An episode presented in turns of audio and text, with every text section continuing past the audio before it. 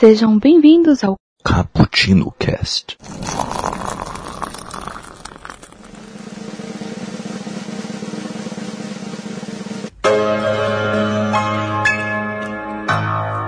Dateline, Hollywood, Oscar Eve 2017. The results of the 37th Annual Razzie Awards have been announced, and we have the complete list of winners. And to announce them, the voice of the Razzies, Bill A. Jones. E aí, galera que curte um cappuccino, aqui que tá falando é o Iago e hoje eu vou ser o host de vocês. A gente pensou em trazer um cast diferente hoje, um, um modelo, um top 10, e hoje a gente vai estar falando sobre as maiores injustiças do Framboesa de Ouro. Que, pra quem não conhece, é um prêmio como se fosse uma zoeira que o pessoal faz lá em Hollywood para premiar os piores filmes, piores atores, piores atrizes e etc. E quem vai me acompanhar nessa jornada hoje é o. Temos aqui o Nelson. Fala galera, aqui é o Nelson.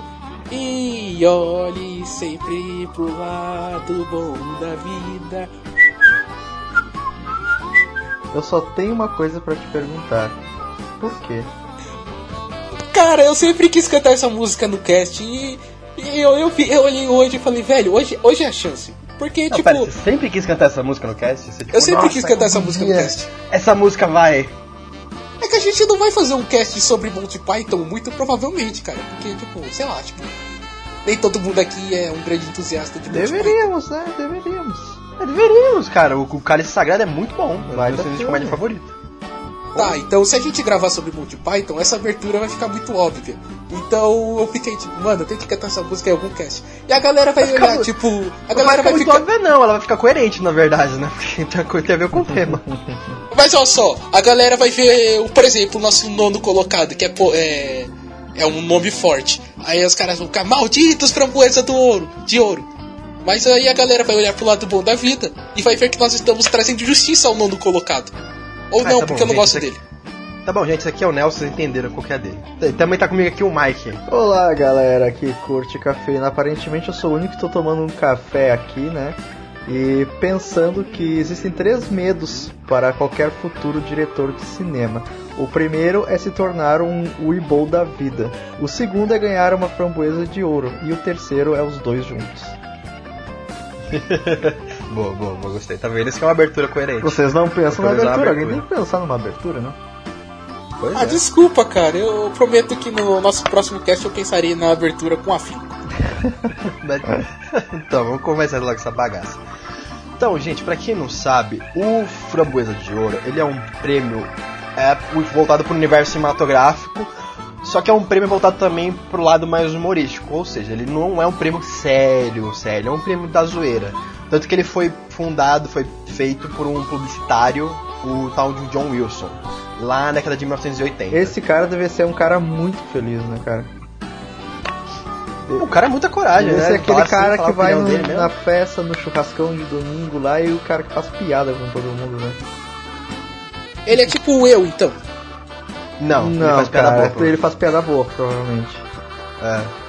Ah, eu tenho que lembrar os senhores que a melhor piada de todos os casts que ainda não foi ao ar foi feita pela minha pessoa. Eu, Tá é, bom. ele é. Tá. tá, esse ponto. Enfim, e pra votar nesse Framboesa de Ouro, ele conta com uma associação do prêmio do Framboesa de Ouro. Que nada mais é do que o pessoal vai lá, se inscreve e vota pros filmes que vão ser considerados os piores. Geralmente participam jornalistas, pessoas que gostam de cinema, internautas e etc. E esse prêmio geralmente é engraçado, mas tem atores e atrizes que vão receber o prêmio. Tem gente que abraça a zoeira, vai receber, tem outros que não, que não gosta de ser considerado assim. Um exemplo foi o Sylvester Stallone, já foi receber, a Sandra Bullock já foi receber, e entre outros. A Halle Berry foi receber no ano que ela ganhou o Oscar de melhor atriz pelo. É, da Sandra Bullock também foi. Eu também acho foi. isso a coisa mais é, incrível do mundo, cara. Se tu vai ganhar uma framboesa de ouro, vai receber, aproveita e participa do Participa humor, da zoeira, né? Claro, com certeza. Eu diria aquela minha frase, só que a sociedade dos, dos macacos filósofos poderiam ficar nervosos, então eu vou deixar no ar aí. Os ouvintes rudes vão saber a frase que eu diria agora.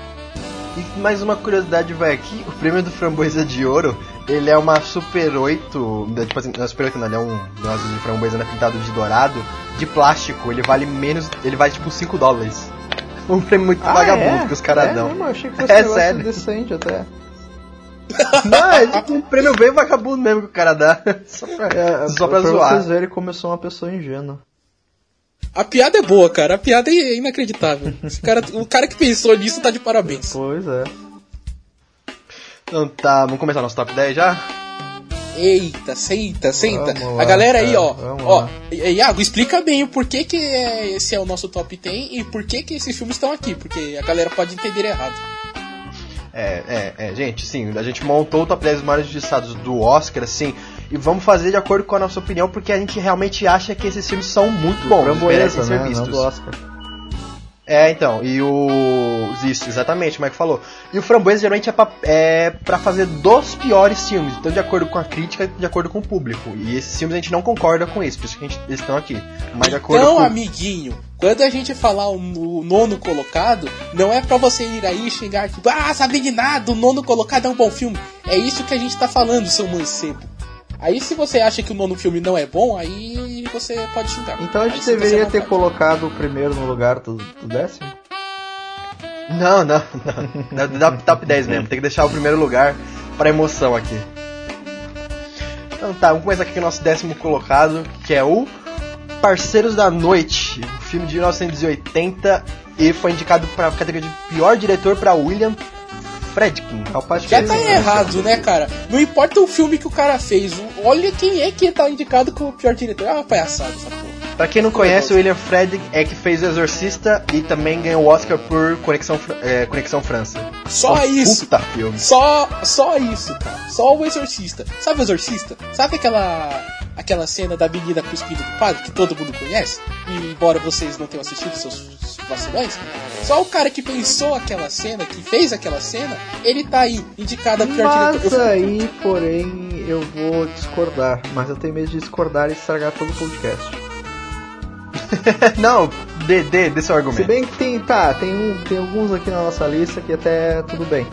Mas vai ver que o, o William ele tava, num- não tava num dia bom, né? Ele acordou meio mal, assim, não tava muito afim de dirigir esse filme e dirigiu o filme de Mas o filme meio é cagada, né? ok, Mike. O filme é Então, ok, esse- não, é isso não é um falo. filme O problema não é a direção do filme, o problema tá tipo no roteiro, algumas coisas que ele faz, mas a direção do, do Fredlin, até com atores, com a trama, é muito boa. assim, Mas e não é será que pra proposta do filme ele não poderia ter sido melhor? Cara, Então, não, é tipo, ok o filme, não é um filme assim pra você dizer, tipo, caraca, putaço, eu saí do cinema, assisti aquele Aham. filme merda, parceiros da noite. É aquele filme que você assiste, tipo, fala, ok, cara, legal, próximo. Sabe, não é Dália Negra do Brian de Palma, que você sai, tipo, Brian de Palma, você para de me trair, seu desgraçado. É que tipo assim, Mike, sabe por que tá aqui? Eu tenho certeza disso. É porque o, o cara que faz Framboesa de Ouro, geralmente quando ele vai. Quando ele indicava os filmes mais é, na década de 80, ele sempre pegava os filmes que ele não gostava pra indicar. Isso é certeza. Tanto que o nosso primeiro sendo colocado foi por causa disso, que ele não gostou dos filmes Ah, e dos diretores. Então, dá-lhe ficha aí. É, então, porque esse- eu assisti Parceiros da Noite faz muito tempo, assisti faz alguns meses atrás, até pra, porque eu tava pegando a, a filmografia do Fred. E cara, é um bom filme, não é ruim não. Tipo assim, não é, nossa, o melhor filme dele comparado a Conexão França e Exorcista, mas não é um filme ruim. Pô, a direção dele tá ok. É, de novo, cara, o que a gente tá falando aqui é. São filmes que não deveriam estar nessa lista. E a direção do. do Fred em Parceiros da Noite não é uma coisa assim que você olha assim, minha nossa, veja aquele. Que, que ângulos errados, que direção de ator podre. Não é. sei lá, tô tentando pensar um filme que seja muito merda, assim. Um filme que todo mundo tenha assistido, seja terrível em todos os sentidos. Transformers. Não, mas Transformers é tipo, você ainda vê um certo valor de produção que o Michael Bay consegue dar, sabe? Tipo, House of the Dead, pronto. Beleza, exatamente, É, cara. muito Não bom, é, bom. não é aquela cena que fica dando 360 na, na cena de matança do final, tá ligado? Em todos os personagens ele dá 360, não sei porquê, mas ele dá. não é isso, cara. O William Friedkin fez um filme ok. tipo, É, pra quem não conhece, esse filme é tipo, o é um policial que tá investigando muitos homicídios em Nova York e mandam ele investigar pra um lado mais barra pesada, eh, vamos dizer assim, onde tem uns botecos, umas baladas mais alternativa. E pra ele se infiltrar ali tem que se disfarçar de homossexual tal, e tem uma trama bem mais pesada. Eu acho que na É, tá- verdade foi isso, né, o Iago, que foi o problema. É, o. Até, até tratava a gente não. sobre homossexualismo e ao mesmo tempo que irritou a galera que é, é homofóbica e não gosta de, de homossexuais, ponto, ele também deve ter irritado um pouco aos próprios homossexuais porque tratam sobre o submundo do crime entre os próprios homossexuais. É, sim, o que, esse, o que esse filme fez de ruim foi desagradar mais o público, entendeu? Né? Mas o problema não é que ele é ruim, o problema é que a temática dele, como é que foi usado, foi muito pesado, foi uma maneira quase pejorativa. Mas ele tem aquela pegada meio noir que é tipo, ok, cara. Não é Dick Tracy, tá ligado? É Mas acessível. tem.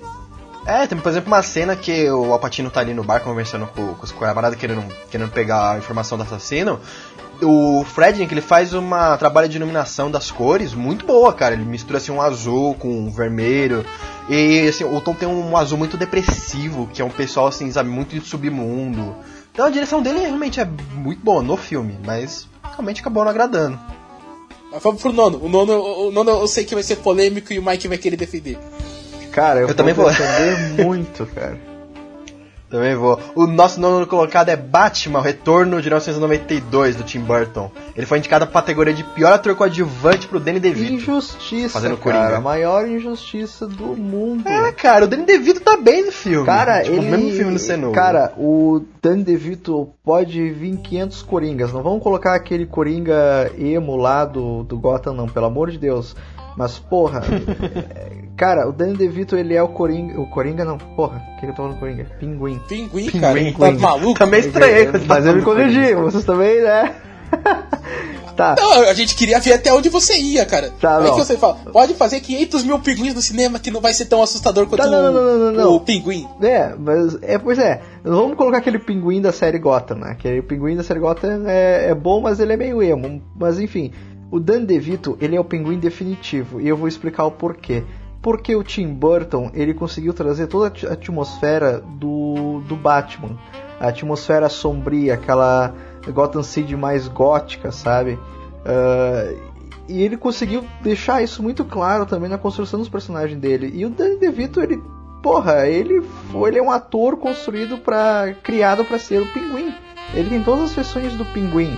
E ele foi muito bem dirigido e ele interpretou o Pinguim muito bem. O que, que é aquela cena do, das eleições dele que ele tá comendo o peixe lá? E tá Ah, muito foda-se pra todo mundo, cara. O que, que são as cenas dele interagindo com a, com a mulher gato, sabe? É fantástico, cara. A voz dele, a, a expressão corporal dele, é, tudo que ele faz nesse filme é incrível. Eu, o Mike me conhece um pouco mais que o Iago e ele sabe que o Batman Retorno é aquele filme que entra na minha lista de é, o filme é bom, mas eu não gosto. Mas E- de todas as coisas que eu não gosto de Batman Retorno, a última é o pinguim do Danny DeVito. Ele é Eu perfeito, posso cara. não gostar que eu acho, eu acho que virou o princípio de muito carnavalesco ali. Cartunesco a- demais, né? eu acho que a, a trama, ela tem horas que ela vai descambar pro muito. Sabe, ele fica perdido entre quero ser gótico e quero ser engraçaralho. Não, Até aquela não, Eu acho cena bom que que- o- eu- eu- mas eu acho bom que pelo menos o Tim Burton ele faz isso desde o começo do filme, sabe? Ele se propõe a ser um estilo de filme, ele segue aquilo, entendeu? Exatamente. Por isso que eu meio que falei, exatamente. beleza, você vai me entregar um filme bem cartunesco, bem coisa de quase é, desenho mesmo. Então, vamos lá, vamos nessa. Claro, Sabe uma certeza. cena que ilustra bem isso que eu tô falando? É uma cena que eu odeio, mas que o Danny DeVito arrebenta nela. Que é aquela cena que o Batman coloca o CDzinho lá que ele gravou no Batmóvel do Pinguim falando Tem que admitir que eu controlo a cidade com a maior categoria. Aí ele fica tocando em loop durante o. quando o Pinguim tá tentando falar no. quando ele tá sendo eleito lá na, no- na prefeitura. E tipo, a cena é muito ruim, mas o Danny DeVito tá muito maneiro, assim, que ele fica putaço mesmo, assim, com aquilo. Aí ele tenta falar e o Batman coloca de novo. Tem que admitir que eu controlo essa cidade ferida com a maior habilidade, não sei o que. Tem uma cena também que eu adoro, que é quando o, o pinguim tem a morte do pinguim, que ele começa a sangar preto. Achei aquela cena muito boa, cara. Aquela cena Danny DeVito dá, é dá muito, uma puta interpretação é ali. muito pesada, cara. É muito pesada. É, tipo, não é pra criança que lá. Você fala, cara, Tim Burton tem problema, não, é possível. E, e, cara, a, a história do pinguim foi muito bem construída nesse filme. Entende? Ele é um personagem com, com fundo de. com profundidade interessante, assim como é a, a mulher gato também. Ah, E se eu fosse Assim, framboesa. muito bem construída. É bem construída. É, não, eu não tô falando. É, a do pinguim é bacana, cara. A do pinguim é bacana. A da mulher gata é. A do Mulher Gata é engraçada pra caralho. Mas, porra, tô Michelle Pfeiffer, maravilhosa, né? Porra. Não, a Mulher Gata ela separou homens de crianças. Eu acho ela muito melhor do que aquela outra mina que fez o. que aquela outra mina que fez no Batman. O. O É, do a Anne Hathaway? Isso. Hathaway? Eu acho ela muito melhor. A Michelle Pfeiffer é muito melhor que a Anne Hathaway como mulher gato. É que, tipo, Ah, com Mulher Gata, a proposta é diferente, né? Porque É. a Michelle Pfeiffer ali, ela tava com... Ela era a Femme Fatale de um filme no ar. E a... Não, Anne cara. Hathaway é mais era- realista. A Michelle Pfeiffer ali era mulher gata e a Anne Hathaway não era. Eu sei lá o que, que era a Anne Hathaway. Que, que, que- eu não gosto desse filme. Olha, se eu fosse dar uma fra- framboesa de ouro, de ouro pra alguém pra, desse filme, eu daria pro Christopher Walken. Sim, Ele sim, tá puta. muito parado, cara. Ele tá muito bobo.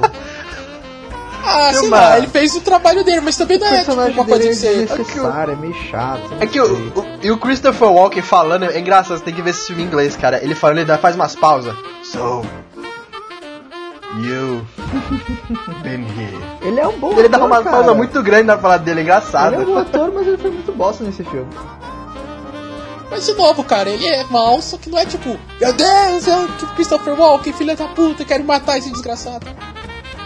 É, não, não, não foi mal. A gente tá falando, se tivesse que dar pra alguém, teria que ser pro Christopher Walken, por exemplo, tá o piorzinho ali. De resto, o elenco tá, tá, tá, tá bom, tá de parabéns. O Tim Burton fez uma, um bom trabalho no Batman ali. Então, partir pro, pro oitavo colocado, pode ser? Vocês têm mais alguma colocação aí? Não, vamos lá, vamos lá. Nossa, o oitavo colocado, eu... Nossa, esse aí, filha da... Esse, esse é mais justiça do caralho. É por isso, que, por isso que eu falei no começo do cast que o cara pegou o filme que ele queria, que ele não gostou pra pôr aqui. Sexta-feira 13 de 1980, o primeiro filme.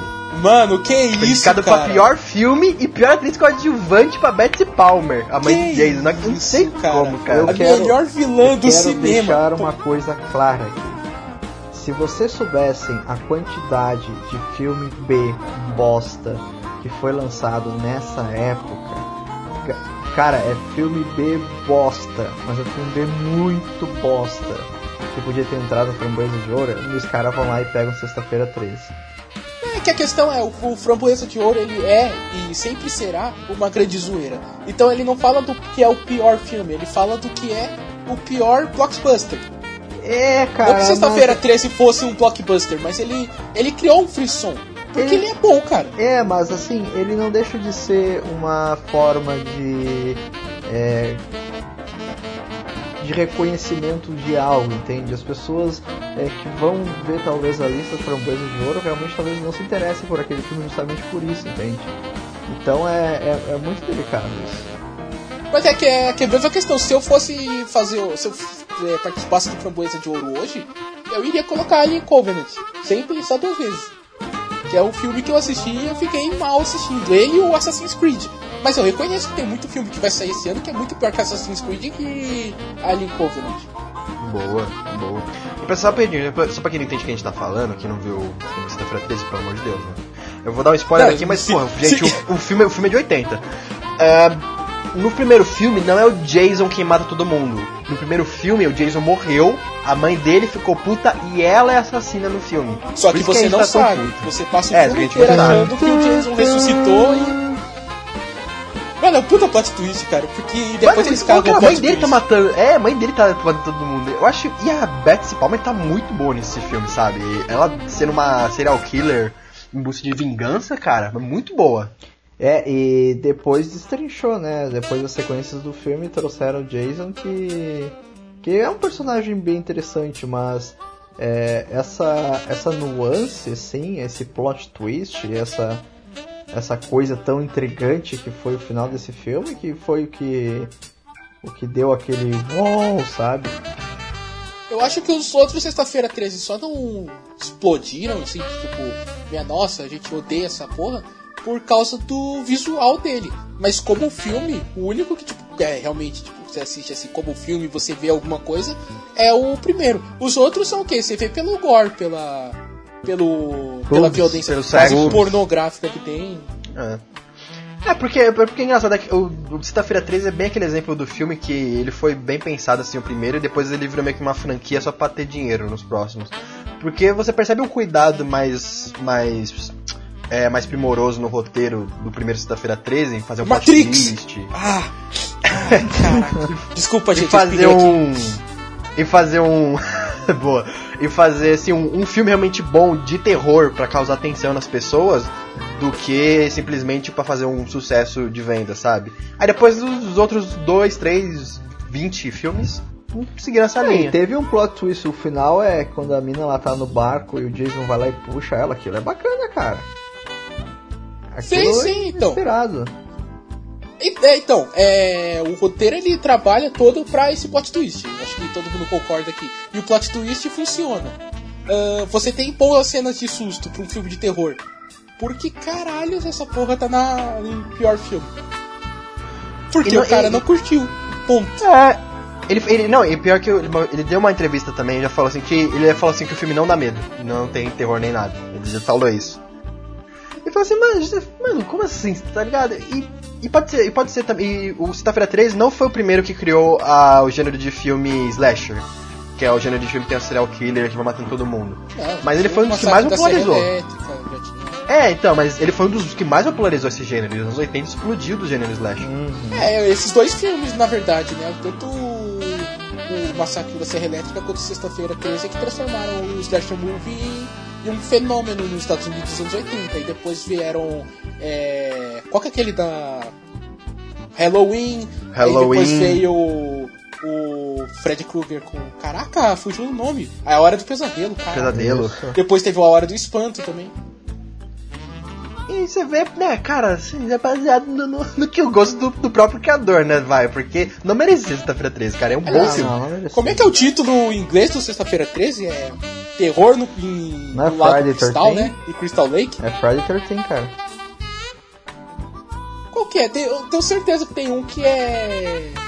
Que é tipo o nome da cidade mesmo. A tipo, Nightmare on Elm. Street, que é o do Fred Krueger.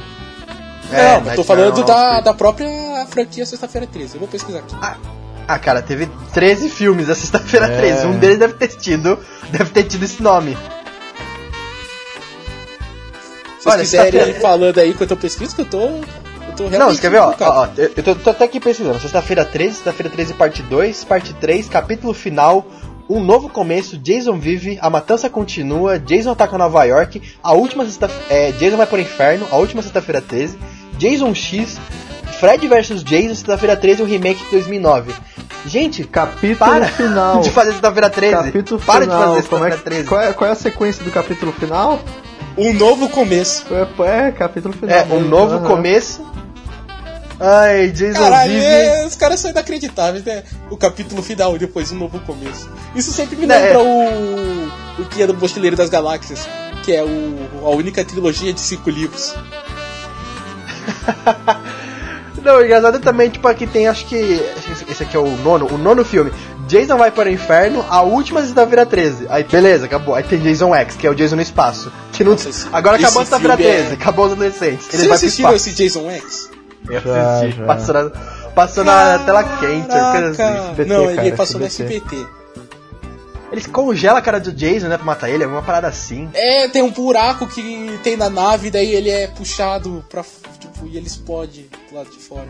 Que, tipo, Nossa senhora, como é que é ruim esse filme, gente, meu Deus. A máscara dele derrete, né, uma coisa assim, ele fica preso na cara dele, aquilo não é mais máscara de rock. É que a máscara fica. Aí é isso que é, foi, é, eles deixaram a máscara pra você olhar, tipo, olha só, o Jason ainda está vivo. Eu quero ver a continuação. Mas, gente, imagina o pessoal chamando os atores pra participar desse filme, né? tá? Não, é Jason X, o Jason vai estar no espaço agora. Você, nossa, meu Deus. Mas é que, tipo, a. O, que- o que eles venderam foi exatamente isso, cara. Vai ser um. Vai ser um filme. Tipo, que nem o Sexta-feira às 13 estavam sendo, só que no espaço. Aí a galera que tava começando não tinha nada pra perder falou: beleza, vamos embora. Aí o primeiro, sexta-feira 13, tem um plot twist, tem todo um negócio de vingança e tal, tem uma história bacana, você vê que vai indicado pra Brasileiro de ouro. Cu, né? Aliás, Ai. posso falar uma curiosidade. Não, vou deixar essa curiosidade pro final. Me lembra que eu tenho uma curiosidade. Tá, beleza. Partindo agora pro nosso sétimo colocado, esse também Cara, só vai piorar essa lista, é incrível. Entrevista com o Vampiro de 1994, indicada a pior dupla para Brad, Brad Pitt e Tom Cruise. Isso prova. Isso vai tomar. Não, você não gosta do filme, vai gente. tomar Eu sei, eu queria seu orifício anal. Mike, me ajuda aí que você- vamos defender junto esse filme. Cara, eu, primeiro lugar, e- e- ah, esse prêmio, esse- essa bosta de prêmio que o Entrevista com o Vampiro levou, prova como o organizador desse evento é homofóbico. Porque, cara, Brad Pitt e Tom Cruise tem uma puta química nesse filme, cara. Eu acho que ele só foi indicado, mas eu confirmo aqui. Que fosse, cara, que fosse. Mesmo assim, né? Eles têm eu uma estou, puta química, eu estou repensando minhas palavras. Ah, ele é, realmente, os dois estão bem. Mas o filme é, pra mim, pra mim, não funciona. Por quê? Aí a gente vai entrar de novo naquela história de ah, o filme é bom, o filme é ruim, o filme é. Eu acho. Por quê? Por quê? Primeiro, eu acho o filme muito arrastado. Não é, Arrastado. cara, não assim, é. arrastado que você tá assistindo, assim, você olha pro chão, aí você começa a tamborilar os pés, tá Não, ligado? não. Aí você É, olha pra cima e ainda tá acontecendo a mesma coisa. Não. Mas Aí, então, ele, ele, é, um- ele é um filme que ele visa o desenvolvimento dos personagens. Se você não acompanhar junto o desenvolvimento dos personagens, aí também não tem, não tem Que porquê, né? Você o isso, arrastado. cara, mas o filme tem uma construção interessantíssima dos personagens, cara. Tá sempre acontecendo alguma coisa com eles, entende? Cara, eu posso ter assistido ele num filme ruim. Eu achei os personagens fracos. Puta O Tom que Cruise e o Brad. Pitt, eles atuando juntos, eles são interessantes. Mas a, questão, a dinâmica, a toda o- a crise do Tom Cruise, eu achei tão. Tipo, ah, não, vai ser mimado assim longe, velho. Não é crise, É pior que cara. negócio o cara é humano e ele quer tentar se manter, entende? Como um ser humano. Ah, cara. Ah, aí, e, tipo, sei lá, acho que o, a direção de arte tá muito afetada. Cara, Não, né? Afetado não tá, tá, cara, tá que afetado, não, tá cara. na época que ela foi lá do, da época do filme. Não, cara, ela tá muito afetada. Ela tá muito, tipo, cheguei. Esse, Tcharam! esse é o filme Aqui mais estou. que lembra mais o Vampiro à Máscara, assim, ever, sabe? Ah, eu, eu- cara, eu não concordo contigo nessa. Eu acho que o filme tem uma direção de arte muito boa. Ele tem uma um roteiro bem coeso, assim, com a proposta dele. Claro, não- é difícil transformar um, um- um livro num filme. Eu acho que fizeram isso muito bem. Eles conseguiram colocar todos os momentos interessantes, que, que é o conflito esse do personagem do Tom Cruise, é, e essa coisa do Lestat como sendo um mentor, como também sendo um amigo e até mesmo um amante, né? Por que não? E também tem aquela aquele momento da Cláudia que, que quem faz é a me lembra o nome dela? Foi nossa querida Mary Jane, É a Kirsten Dunst. Dunst, que, que foi o primeiro filme que ela fez também, que ela tá magnífica, cara. Ela tem um Ela tinha o quê? overacting- 10 anos ali? eu acho que é, cara. Ela tem um overacting fantástico naquele filme. É, é brilhante, cara. Ah, mas eu, eu quero usar esse momento agora pra ensinar uma coisa pra internet. Mike, a gente discordou sobre o filme? Sim. Nós tornamos inimigos mortais? Eu quero ir aí te matar? Eu desejei. Não, mas o Mike Eu quer. desejei coisas. Mas o Mike quer te matar. Eu desejei coisas ruins pra ti, Nelson, mas eu não quero te matar. Exatamente, aprende internet. Olha só, a gente continua um amigo, ele continua sendo meu braço direito. E o Iago, meu braço esquerdo, que vai me trair daqui a pouco.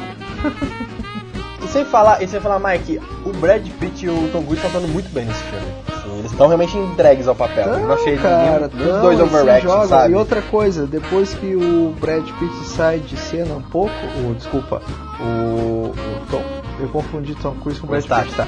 Depois que o É. Lestat sai de cena e o Brad Pitt ele encontra o Antônio Bandeiras lá, são, é outra dupla que tem uma puta química também. Caralho, não, velho, o Antônio Bandeiras, puta que. Ele é bizarro como vampirão lá, mas os dois têm uma química bem interessante. Que cabelo grande, cara, meu Deus do céu. Não funciona pro Antônio Bandeiras, não. Uma coisa que a gente pode dizer é que pode ter havido um pouco de homofobia nessa indicação, certo? Eu acho que teve bastante. Mas eu continuo com a minha tese de que é o filme realmente é, é, é um filme. né? É que, tipo assim, sempre a temática vai fazer assim, vampiros com um lado meio homossexual. Aí, tipo assim, num- naquela época, acho que nos anos 90, não devia combinar muito, sabe? Então o pessoal também deve ter tido um preconceito com esse filme. É, acho que tipo esse filme tinha que ter saído hoje depois de Crepúsculo. Que a galera já Não, tá mais cara, acostumada. eu acho Porque, porque esse na Crepúsculo, como é que faz Eu acho que o filme saiu numa época boa até pra servir como lição e dar um tapa na galera mais preconceituosa. Eu só queria É, não tem- não tem dar essa uma frescura do filme alfinetada sair. no Crepúsculo. Desculpa, cara. É, tá. E não iria ter o mesmo elenco, né, se saísse hoje em dia. Tipo, Era assim, só puta uma elenco. piadinha. Eu, eu concordo com você, mas era só uma piadinha. A minha piadinha foi Eu merda. te desculpa, perdoo, eu te. Eu perdoo. Vou tentar te melhorar. perdoo, cara. É que tá tarde. Hoje é sábado, eu devia estar na balada pegando mulher, só que não. A gente tá falando de ser, é, entrevista com vampiro, eu não gosto. Vamos pro próximo. Aí o próximo eu gosto pra caralho. Aí filha da puta quem não gostar desse filme. Ele acabou de falar que ele não criou inimigos mortais como é que que agora vai criar depois. No sexto lugar vem A Bruxa de Blair, de 1999, indicada pior filme e pior atriz. Para quem Ah, não lembra o nome dela, por isso que eu não. Vá, vá, vá, não, vamos tudo pra merda quem fez essa votação, quem indicou a Bruxa de Blair. A Bruxa de Blair é o- depois dos anos 80 foi o primeiro filme assim que chegou de terror que você fala, hum, isso é um filme de terror. E depois de Bruxa de Blair também, até agora a gente teve Invocação do Mal 1 e 2 e o Homem nas Trevas. né? Ah, Bruxa de Blair. Não, não, não. Pode falar, Ian. Não, eu ia falar assim, e não só um dos melhores filmes de terror que chegou na, na nova época, mas também ele criou outro gênero, né? Que é o Found Footage. É, ele não bem criou, já havia o Criou não é, mas ele o popularizou, Holocausto né? Canibal lá, mas ele popularizou o gênero de uma forma incrível. E isso é o que a gente pode dar uma qualidade muito bem boa pro filme, é que ele fez um trabalho de marketing excelente. Porque, cara, eu na, Todo nessa mundo achou que era real, achei né? que fosse real, cara. Meus primos me falavam desse filme, e olha, eles encontraram as fitas e eu fiquei, oh, pensando nisso. E eu assisti achando que fosse real, cara. E foi um dos primeiros filmes que me perturbou muito, assim. E eu acho ele. Cara, eu, eu acho que ele eu tinha 6 anos, eu fico muito puto que eu não conhecia a história desse filme na época. Cara, se eu ia eu, eu acreditar. conheci, Mas eu eu passei sab- todas as etapas, cara. Posso Eu imaginar. conheci bem depois, tipo. Eu conheci a Bruxa de Blair lá pra 2003. Não, e. Ah, mas, mas, mas, mas mesmo assim eu ainda era criança, eu também, quando eu vi o filme. Eu não vi o filme na época, acho que eu vi em 2000 e pouco também. E eu, cara, acreditei fiamente. Eu vi os caras lá. É engraçado que no filme assim não tem nada. Quando os caras. É só, é só a câmera tremendo, o pessoal Não, cara, gritando. mas e eles- você, Ah, mas Deus, aquela tá cena que o. que eles estão na cabana. É improvisada? Aí começa. Você não vê nada, mas a atriz diz: Ali, ali, você viu? Aí a câmera vai, você não tá vendo porra nenhuma. E não tem nada lá. Essa cena- Ali, eu vi, eu vi, eu vi, eu vi. Aí você fica tipo, caralho, o que, que tem ali, velho? Aí você fica, tipo, entrando na tela, assim, pra tentar enxergar alguma coisa. Aí começa a fazer uns barulhos loucos lá, barulho de galho quebrando. É muito. A cena na, na cabana, ela. que as crianças batem na cabana, ela foi improvisada, os atores não sabiam que isso ia acontecer. E, Exatamente. Por mais que a Muito gente boa. que pareça uma, uma equipe de filmagem pequena, tinha uma equipe gravando o filme junto com eles, obviamente. Assim como todo found footage é, é gravado, né? E foi uma injustiça, cara, por quê? Porque o filme ele conseguiu chegar ao ponto que ele queria, que é o terror, e ele consegue fazer isso muito bem, né? É, depois que ele colocou a gente num cenário novo que a gente não estava acostumado ainda, numa floresta, e, e ele ele valorizou aquele conceito de bruxa, ele aprimorou o conceito de bruxa e nos deixou com um mistério, um pouco atrás da orelha, quem é a Cara- bruxa e tal, se existe uma bruxa ou não. Exatamente, o conceito de bruxa na floresta. Tem conceito mais antigo do que esse? Não tem, cara. E esse filme Talvez o conceito de que exista, sei lá, existe. Pote Não de ouro no final não tem, cara. Oi? Pote de ouro no final arco-íris. É, eu acho que, mano, a bruxa na floresta deve ser mais antigo do que o. Não, realmente não é. Mas, tipo, é muito Europa medieval isso, sabe? É, tipo, muito a base do nosso pensamento. Exatamente. Até hoje a gente cara. passa numa floresta fechada e a gente fala, fudeu. Não, e. Sabe o que é mais engraçado? Tipo assim, é, foi inventada essa trama da. da bruxa de Blair, da bruxa na floresta, né? Mas por muitos anos eu acreditei realmente que existia uma bruxa em Blair na cidade. Eu, tipo assim, muito tempo. Falei, caralho, Blair, existe uma bruxa lá, meu Deus. Vai aqui da suástica lá aprender, não sei. Aliás, eu tô pensando agora, eu, na época eu gostei, mas eu tô começando a desgostar do, do novo Bruxa de Blair. Não, eu não É, gosto do eu, eu Blair, gostei, mim. cara, eu achei bacaninha, mas não foi lá, não foi igual a esse filme, foi igual ao primeiro. Ah, e outra É, coisa, exatamente, é um filme nota 7, assim, tipo. é um filme que Nota dá um seis, vai, susto nota seis. bacana, assim, mas não é, É. o- é outra coisa que Os personagens Os personagens são bem burros nesse novo também. É, mas ele explica Ah, umas não, coisas bem cara. legais, sabe? Ele explica umas coisas bem legais. É. Por Nelson, os caras falam assim, ó, então, aqui foi o garoto não sei o que foi enforcado, aqui foi não sei o que morreu fulano. Aí eles começam a acontecer, começa a acontecer mais merda. E eles continuam indo, gente, como assim não, não são burros? Aquela. Eles a- se perderam, cara. O problema foi É. a mina que prendeu a porra do drone na árvore. Aliás, a gente tá dando Ah, então- spoiler, né? Não, e, É, vai, e aquela não, cena. bem, né? E aquela cena do. Do. Que eles, que eles ficam de costas pra bruxa não, não ver eles, aquilo é muito bacana, cara. Aquilo era uma dúvida que tava desde o filme anterior e que foi explicado, né? Porque o cara que ele tava de costas, ele não tava morto. Ele tava Eu acho que esse, eu acho que esse filme que esse filme tá nesse prêmio porque o cara, é, pelo menos o pessoal que indicou esse filme, não era muito comum o found footage na época. Então, tipo assim, deve, deve ser uma estranheza, o pessoal não entendeu muito bem. Não, cara, acho que na verdade o cara não gosta de filme de terror, ponto. Porque você vai ver ali, ó. Sexta-feira 13 tá na- aqui. ah, entrevista com o vampiro tem um pouco de sobrenaturalismo, então beleza. Bruxa de Blair, a bruxa de nosso- Blair. É, o mais pra frente tem mais um, tem mais um colocado falar, ali também. Eu quero de terror, falar mais uma coisa aqui, ó. Ah, ele também foi. Ela, a, a mina que fez, a atriz, a He- Heather Dunaway, ela foi. Ela ganhou como pior atriz do Framboesa de Ouro, né? Eu acho que foi uma injustiça, cara. Ela interpretou muito bem, cara. Não, é, não são todas as atrizes que conseguem tirar ranho do nariz como ela consegue. Aquela cena lá que ela tá deitada com a, com a câmera de Com a noturna é. na cara dela. Cara, Sim, é muito boa, muito cara. Adoro aquela cena. Que inclusive o Todo Mundo em Pânico fez uma sátira sensacional no Aham. primeiro filme. A, minha, repórter cara câmera e fica escorrendo caca de nariz, ela chorando. É muito bom, muito cara. bom, cara. Ela fez muito bem. Mas é, cara, eu, tipo, eu também acho muito injusto, cara, porque a Bruxa de Blair, ela é um bom terror psicológico, apesar de, assim, não ter nada lá. Até no, na última cena do filme você não vê a droga da bruxa. Mas ela te assusta do começo ao fim, porque, sei não, vai te dar aquela apreensão, pelo menos, do começo ao fim, de você ter alguma coisa ali. Você tem certeza que tem alguma coisa ali, você não tá vendo. É igual, tipo, o pessoal ali mesmo. Eles não estão vendo nada, nem o público, mas tem alguma coisa ali. Você sabe que tem alguma coisa ali.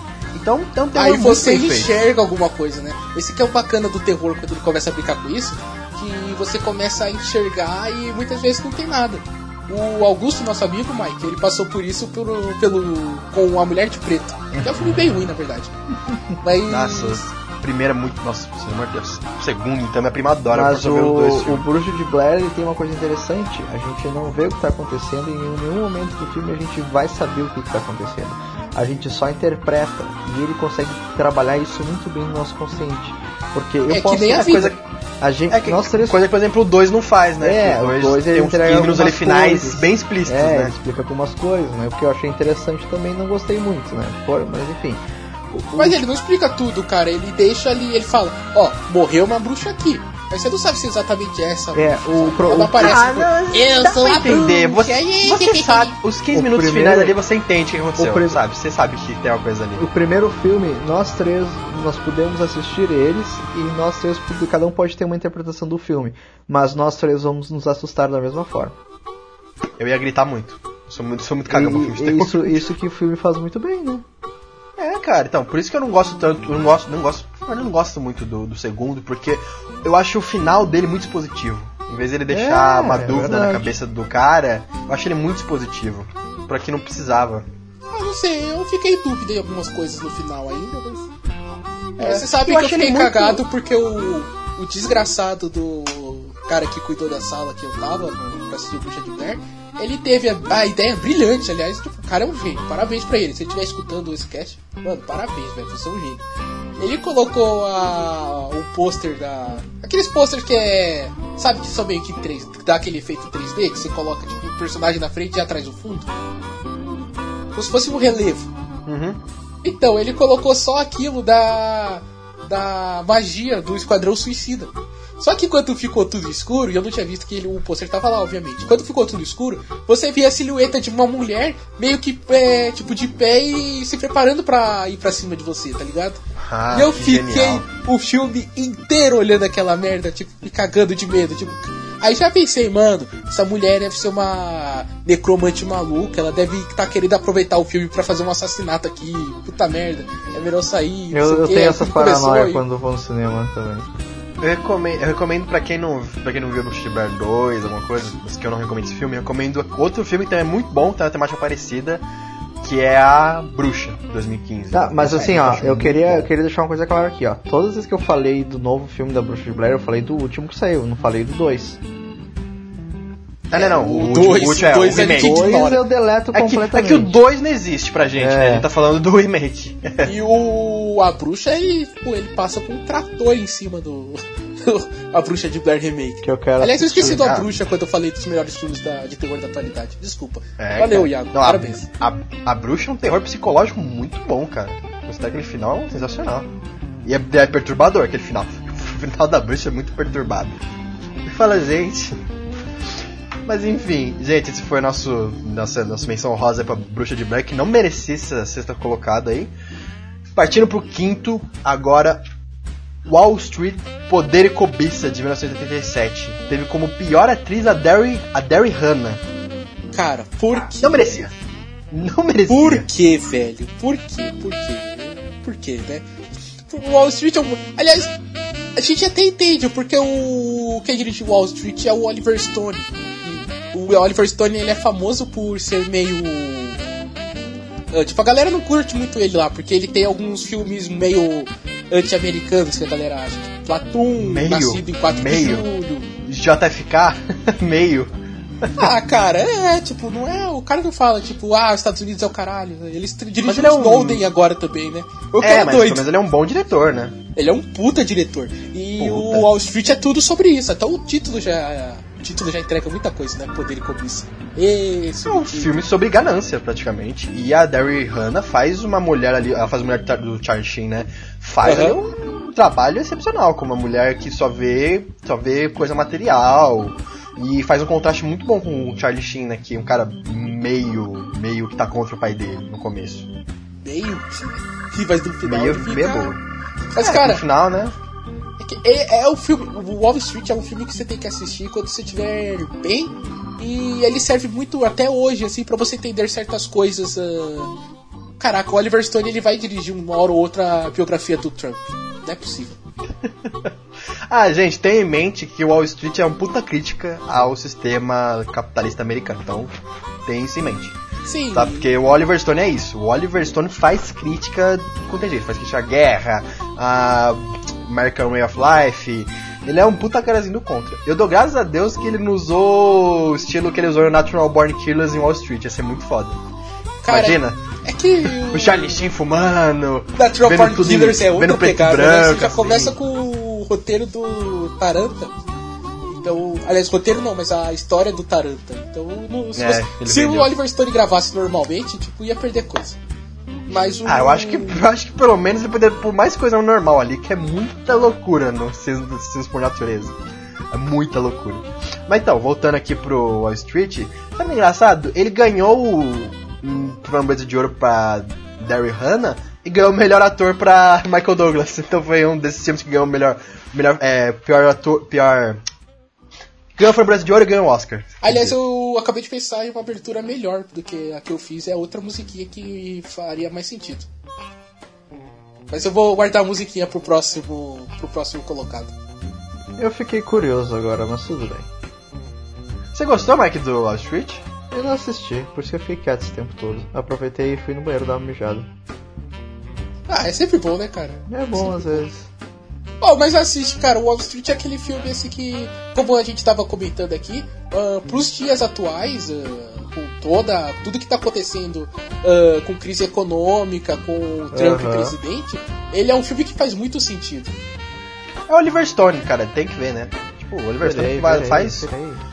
O Oliver Stone já fez, né, algumas, vamos dizer assim, já deu umas derrapadas com Troia e tal, mas ele é um bom diretor. Um Peraí, diretor. Oliver, a Troia não é do Oliver Stone, a Troia é do Wolfgang Peterson. Não, Troia não é do Oliver Stone, Olha confundi só. então. Não, é do Wolfgang Peterson, é do cara do História Sem Fim. Ah, então esquece. E ele fez o Poseidon também, que é outra merda. Quer ver? Eu vou. Cara, só. Ah, não, tá certo, certo, é Poseidon- Wolfgang Poseidon só me lembro da Ferg, cara. Nossa, vai. louco. Cara, nossa, Ferg também é um Poseidon. Ela Deus, faz a, ela tá cantando no começo, né? Inacreditável. Eu queria só pensar nisso também. É, eu tava certo. O, o equivocado. Troia é do Wolfgang Peterson. Eu falei pra você também. Ah, o filme The Doors, eu quero lembrar também. Que, nossa, esse filme, meu Deus, como esse filme é chato. Qual? Nossa, o filme do The Doors, que é do. Que é- tem o Jim Morrison lá, que é o. Quem é o que o Jim Morrison? É É um Batman. Val Kilmer, Val Kilmer como o Jim Morrison. Nossa, Cara, é, esse filme é. Você tem Nossa, Val meu Deus, esse Kilmer. filme é muito Val Kilmer é tudo, cara, menos Batman. É, cara. Alexandre, não foi Troia, confundi, confundi Troia com Alexandre. É, Alexandre é dele, Alexandre é dele, boa. Eu acho ok. Então, e- é, ele deu tipo assim, né, pra que tipo, você tá acostumado com Oliver Stone, tipo, Platon, Wall Street, na 4 de julho, tipo, um filme muito foda. Aí ele deu uma meio que uma, uma esfriada, mais nos anos 2000, mas depois ele deu uma reerguida com o Snowden, que é um bom filme também. Mas o foco aqui é a atuação da Daryl nossa Hannah, isso. queridíssima Derry Hannah, que é ela fa fazendo a Patricinha, né? É o papel da Patricinha. é, que ela tá representando ali o que o capitalismo tem de pior. Ela é uma metáfora, ela é uma metonímia, na verdade, né? Que é a parte pelo todo. É essa. É, cara, é que tipo, é, tipo assim, o roteiro pedia dela uma patricinha, pra dar um contexto, para dar um, con- um contraste com o Charlie Sheen, e ela entregou realmente o que o roteiro pedia. Cara, o Iago conseguiu juntar contexto com contraste. É, Ele falou contexto. um contra. Muito É, um ele conto ele é bom, muito Iago. bom nisso, Muito bom, Mike. é Iago. muito divertido. Uma nova palavra, contexto. Mas Então, o- ela, ela era pra dar um contraste com o Charlie Sheen e ela conseguiu fazer isso no filme, você não sente. Mas, por exemplo, novamente, a desculpa do cara foi que ele não sentiu veemente a, a personagem que ela quis passar na atuação da da Ele não sentiu meu tapa na cara dele. Foi isso que ele não sentiu. Pô, a Hannah é uma boa atriz, cara. Eu Não sei, não entendo. Às vezes o pessoal fica com, com, assim, né, com ranço do filme, que tem que indicar ele pra alguma coisa, não é possível. É, e é. Ah, Mais alguma coisa? Ah, não, acho que dá pra pular pro próximo. Pro próximo, agora, quando o Nelson discordou de entrevista pro vampiro, eu vou discordar desse. Ah, só uma coisa, Nossa. Mike, pelo amor de Deus, assiste Wall Street, cara. Irei, Sério, você, irei. você com essa barba de revolucionário aí vai curtir bastante. Nosso quarto lugar aqui é Instinto Selvagem, em 1992, indicado o pior ator, Michael Douglas, esse sim eu sou contra, e pior atriz que a Sharon Stone. Esse eu sou neutro. que Eu quero deixar. é, e agora que eu vou conseguir cantar a música que deveria ser a minha abertura. Que é. Uh, que isso, hein? Michael Douglas. Nossa, Nossa pariu. Eu vou senhora. sair desse cast, eu vou dar uma mijada eterna já. Tchau pra vocês. Por isso que nossos números estão caindo ultimamente agora. Nossa, tá, tá estranhando. Senhora, cara. Na verdade, os nossos números estão subindo, seu vacilão. Eu não sei se você percebeu. É, eu que não acompanho mesmo. Bom, eu queria, eu queria dizer que. Caraca, a gente, tipo, quase tri- é, triplicou o número de ouvintes em um mês e o Iago não percebeu. Parabéns. Até hoje a gente, então, tipo assim, eu gravo pensando que ninguém escuta isso aqui. Eu É, quero. só- não, é tipo, just, simplesmente triplicou. E de lá da noite pro dia. É verdade, Ah, cara, eu- é verdade. Pá, triplo, três vezes. E o Iago não percebeu. Iago, você é um merda, cara. Mas voltando pra Instinto Selvagem. Cara, o Michael Douglas tá bem nesse filme. Eu não entendi porque que indicaram ele pro negócio. Não, ele tá cara. bem, eu, Ele é eu um- acho que rola uma química bacana entre os dois. Mas esse filme, ele só é popular porque você sabe, né? Sharon Stone. Não, cara, não, não, não. É, não começa. não, Não é sim. só É, por Não, causa não, das não, não, pernas não, o roteiro, o roteiro desse filme tem problemas. filme- tem problemas. Não, cara, acho que tá- mano, não. Ah, O filme. raiva. Tem problemas, admite, não é possível. Ele é, Não, o filme, não, o filme cara. não é ruim, o filme é nossa, que lixo. Mas ele não é um puta filme. Como não, velho? Como não? É é, um É. thriller. É um thriller erótico. Ele é o que ele quer, ele se propõe. Ele tem a, a questão de ser um thriller, de, tipo, tem um assassinato e o detetive, entre aspas, vamos colocar assim, que é o papel do Michael Douglas. Mas ele tá meio que tentando ah, entender o que tá acontecendo. Ele tem a suspeita que é a Sharon Stone, que ela vai tentar utilizar de seus atributos físicos pra tirar ele da linha e fazer ela se safar. Que roteiro história merda. é simples. Que e o roteiro merda. Nossa, Mike, não, que é muito velho. sincero. Que roteiro Rapidinho, merda, rapidinho. cara. Uma amiga nossa vai estar escutando a gente, a Narel, que ela é revisora do nosso site. Nar, desculpa, você, você adora esse filme, mas assim, ele tem algumas falhas, a gente tem que admitir. Me fala uma falha do roteiro desse filme. Ai, cara, ele é muito previsível, Cara, sério, ele é é- muito é- previsível. ele não tem. Ele Nossa não senhora. tem Ele é previsível porque ele te. Ele te. A Ele não tem uma curva dramática boa, sabe, pra te empolgar. Porque, tipo assim, quando o roteiro ele é previsível, você tem que ter alguma coisa pra envolver o, o, o espectador. Seja com personagem, seja com curva dramática, alguma coisa. Ele não tem, cara. Ele é só um embate ali. Ele é só embate amigo do Michael Douglas, que é Sharon Stone. Esse filme ganhou popularidade só por causa da Cruzada de Pernas da Sharon Stone, cara. Caraca, velho. O, a cena do Michael Douglas no final sendo entrevistado. A cena do Michael Douglas sendo entrevistado no final ali pra vocês foi tipo super ok, né? Tipo, sexta-feira à tarde. Cara, Vocês não sentiram final, nada realmente naquela Ele não cena. tava envolvido com o Michael Douglas, tava mais pra saber que a pô. Cara, Cara, é, pergunta e vocês estavam vendo o qualquer filme com a pessoa, cabeça errada, foi Pergunta essa a pra qualquer questão. pessoa se se lembra dessa cena do Michael Douglas, vai falar que não lembra da, da Cruzada de Pernas da Sharon Stone. Mas é verdade, ele- pior que isso é verdade. Eu acho que apelaram tanto pra sexualidade da Sharon Stone que esqueceram muita Esse coisa. filme, do é lembrado depois. apenas por isso. Ponto. Caraca, velho. Mano, um filme denso, um filme pesado, é um filme que trata sobre a. É um filme adulto. Isso eu acho que vocês não podem é, tirar dele. É um filme com roteiro adulto. É um filme que trata sobre violência. Não, é um sobre filme- Sexo e sobre a psique humana da. Não, cara, E, é um filme adulto porque aparece uma buceta. Pronto. Não é, cara. cara. Nossa, É, Mike, você. cara. Nossa, Mike, não, velho. É, cara. Puta merda.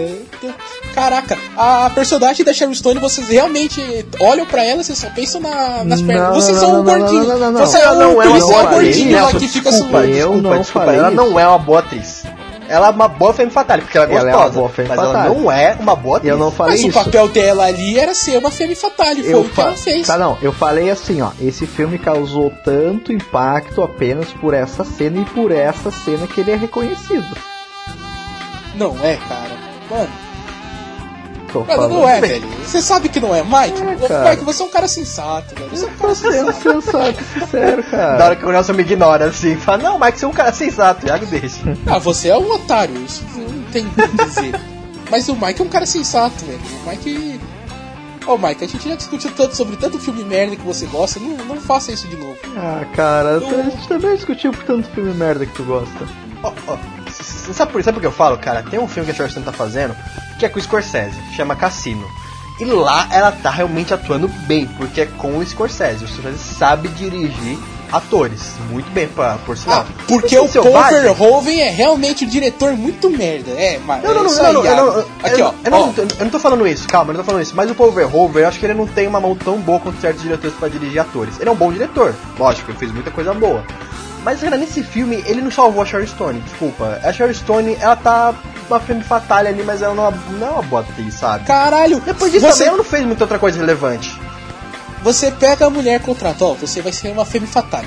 Ela é lembrada por causa das cenas de que ela tá Da sendo sensual. É, realmente, ela é uma puta atriz ruim porque ela foi contratada pra ser sensual, todo mundo lembra dela porque ela foi numa cena sensual e realmente, Iago, você tá certo. Eu não falei isso, eu só falei assim. Não, não, não, não, você tá certo, você tá certo. Eu concordo com você agora. A mulher que foi contratada pra ser uma Femme Fatale, ela foi é lembrada porque ela foi uma Femme Fatale na cena. Isso é um absurdo, cara. Isso é uma atriz muito. É. É. Como que é o nome? É. Ela é limitada, é uma atriz limitada, é uma atriz sem recursos, né? Posso te falar, posso te falar assim, tem atrizes que conseguem passar sensualidade e elas não são, tem um corpo escultural, por exemplo, isso que eu quis dizer. A Sharon Stone, ela tem um corpo muito bonito, ela é uma atriz muito bonita, por isso que ela consegue passar não bem. Se ela fosse, por exemplo, se ela fosse feia, por exemplo, ela não conseguiria passar tanto assim o, o que o filme pediria. Isso Me que eu tô diz falando. Uma atriz que seja feia e passa sensualidade. Uma. Uma. Se você me disser uma, eu não falo mais nada Eu pra quero defender a Sharon deixar uma Stone. coisa muito clara aqui. Não existe mulher feia, existe mulher sem dinheiro. Me diz uma mulher mulher que está feia no filme e é sensual. Mary Streep. Cara, você pega. a tri- Cê- eu vou- a Mary Street é sensual Um tempo onde? atrás. É. Você quer dizer então que você assistiu o Diabo Veste Prada e você ficou tipo, hum, essa Mary Streep ainda dá Não um sei, caldo. hein? cara, eu. Não sei, Cara, a mulher do Flashdance não é bonita, isso, e no cara. filme ela tá sensual. Caraca, ela A mulher beleza Tom dos Cruise. anos 80, cara. Todo mundo ali A mulher, anos do 80 Tom, é a mulher do Tom Cruise no Top Gun também não é bonita, mas ela, mas ela dali consegue passar porque ela é aquela melhor do filme, que é a melhor Mas é outra no coisa, o- nos anos 80 ela era linda. As duas eram lindas, porque as duas são parecidas. Não, não, não, não. As duas têm o mesmo 80, cabelo. Ela, ela tinha um dente amarelo de cigarro, pelo amor de Deus, Nelson. Só pega uma foto dela no, nos anos 80. Pega todo mundo que é dos anos. Olha Stranger Things, a menina que faz a, a bonitinha é horrorosa. Por quê? Porque era assim nos anos 80. Eu não acho ela tão feia. Ah, não, Eu não. É, é menina comum, cara, mas ela tá fazendo o papel da bonitona ali, mas ela é uma mulher comum. E nos anos 80 era assim, cara, é muita atriz que é uma mulher comum que era pintada como o, é, como a galanzona da época. E, ah, tipo, não duvido nada que em 2030 a galera vai olhar assim pra, pra nossa época e dizer, mano, Scarlett Johansson, meu Deus, que mulher feia. Blake Lively, quem é Blake Lively ali na, na fila do pão? Ai, caralho. Ah, eu, foi- fiquei com raiva de discutido. vocês agora, velho. Isso aí foi discutido. Mas, eh, rapidinho, você tem, tem algum outro papel que a Sharon Stone faz além de Femme Fatale? Você lembra algum outro filme? Sim, Vingador do Futuro. Não, pá. Pelo amor de Deus. É, é, porque o Vingador do Futuro também é um filme ruim agora, você vai dizer que a Sharon Stone também tá mal nesse filme. Tá mal, Não, mas ela tá mal nesse o filme. é bom. Tchau, tchau. Ó, tô desligando a calma. Tchau, gente. Boa noite. Boa noite, ouvintes. Ah, fiquem com Deus. Ah, a minha recomendação é que você xingue o Iago no Twitter. Tchau. Beijo. Beijo do gordo. É verdade que o pessoal só lembra da Sharon Stone por causa da abertura de pernas, é verdade. Me desculpem, não sei o que eu tô falando, mas isso, isso acontece Ah, em eu, qualquer eu pessoa que você falando, perguntar. é isso mesmo. Nesse filme, no Mas caso. enfim, vamos falar do Michael Douglas. Michael Douglas não merecia. Michael Douglas, pelo menos na, em a termos de atuação, ele tá bem. Não, ele tá bem. Ele não, não é muito. não é 100% aproveitado, mas ele tá bem. É, mas isso é mais por conta. Não é nem por conta dele, né? Acho que é mais por conta do, do roteiro e tal, que não extrai muito do ator. Cara, eu voltei só pra mandar os dois tomarem banho. Eles vão tomar banho. Vocês dois. Tá que pariu. Os malucos estão dizendo que o roteiro de. O cara disse que o roteiro de Instinto Selvagem é ruim e tem problemas. O outro diz que o Paul Verhoeven não é um bom diretor de ator. É, Esses são, são uns brincalhões, velho. Esses são uns brincalhões. Vamos pro próximo filme, porque o próximo filme, pelo menos, todo mundo concorda aqui, não vai ter discussão. Vamos. Eu só quero deixar uma coisa clara aqui, ó. Instinto Selvagem tá com 6.9 no MDB, que não é uma nota muito boa. Ah, porque o IMDB agora é. Oh, porra. Ah, não, Não, não, realmente. pera, pera, agora- É, ô Mike, vê a nota de 2001 aí. Por favor, só faz isso. A nota de 2001. Tá bem, só um minuto. E depois vem a nota de contatos imediatos de terceiro grau. Olha, 2000 tá com 8.3. E agora vem o de contatos imediatos de terceiro grau. Contatos, vamos ver aqui. 7.7. Você vai dizer então agora na minha cara, porque o IMDB é o pai da verdade. Então Ó, você ó. vai olhar na minha cara e você vai me dizer com todas as letras que a Amnésia é um filme melhor que 2001 e Contatos Imediatos de Terceiro Grau. É. Não, não é não. Você vai me dizer agora que o primeiro colocado nessa lista satânica, que é um sonho de liberdade, é melhor que Contatos Imediatos de Terceiro Grau e melhor do que o 2001. Aí é discutível. Porque o. É discutível, porque que o, o filme apresenta, ele entrega tudo Tá, que ele quer. agora, no feito. Rotten, no É, Rotten, Rotten Tomatoes. Seu... 53% de críticas positivas e tá com uma média 5.8 de 10. Isso aí. Isso em baseado em 60 críticas. E só 63% do público gostou e de 3 a 5 estrelas deram pra esse filme. Tem uma Olha só, 3 a 5 estrelas. eu quero que o planeta exploda. Esse é o meu desejo agora. Vem meteoro. Então assim, não é só a gente tá falando que não gostou de, de Sim Selvagem, tá bom? Tem muita gente falando isso aí. E tem mais de 130 mil é, usuários falando é, dessa crítica. Então tem uma média de 3.5 Vamos estrelas. pro próximo filme. Ou seja, é ruim? Não, não é a pior merda do universo, mas também não é bom. é, é, É é, muito bom, sabe? dá pra Eu quero descer, desse, eu quero descer, eu quero descer do planeta, cara, eu desisto. Ah, eu desisto do planeta. O que, que eu vou dizer? Eu não vou conseguir mais defender a raça humana depois disso. Quando a Raquel vem de, não, porque tem que todo mundo morrer, aí eu falo, não, Raquel, não é bem assim. Existe, existe o bem no coração das pessoas. Aí Eu você vê uma porra Raquel. dessa, aí você vai falar o quê?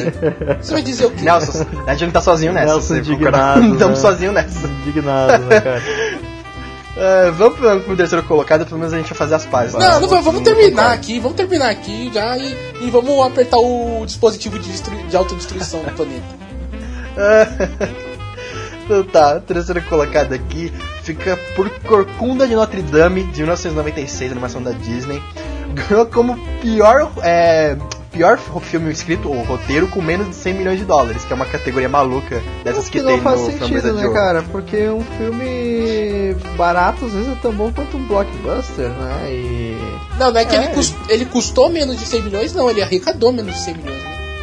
Acho que é, né? Casou menos 5 milhões de dólares. Ah, bom. Mas aí também é discutido, Mas né? mesmo assim, ser indicado a pior, pior, pior filme escrito, pior roteiro, Não né? faz sentido, é uma Pô, história, é uma história muito boa, cara. É um romance bem bacana. É, E é uma boa adaptação da Disney por uma história que já, já existia, sim, né? cara.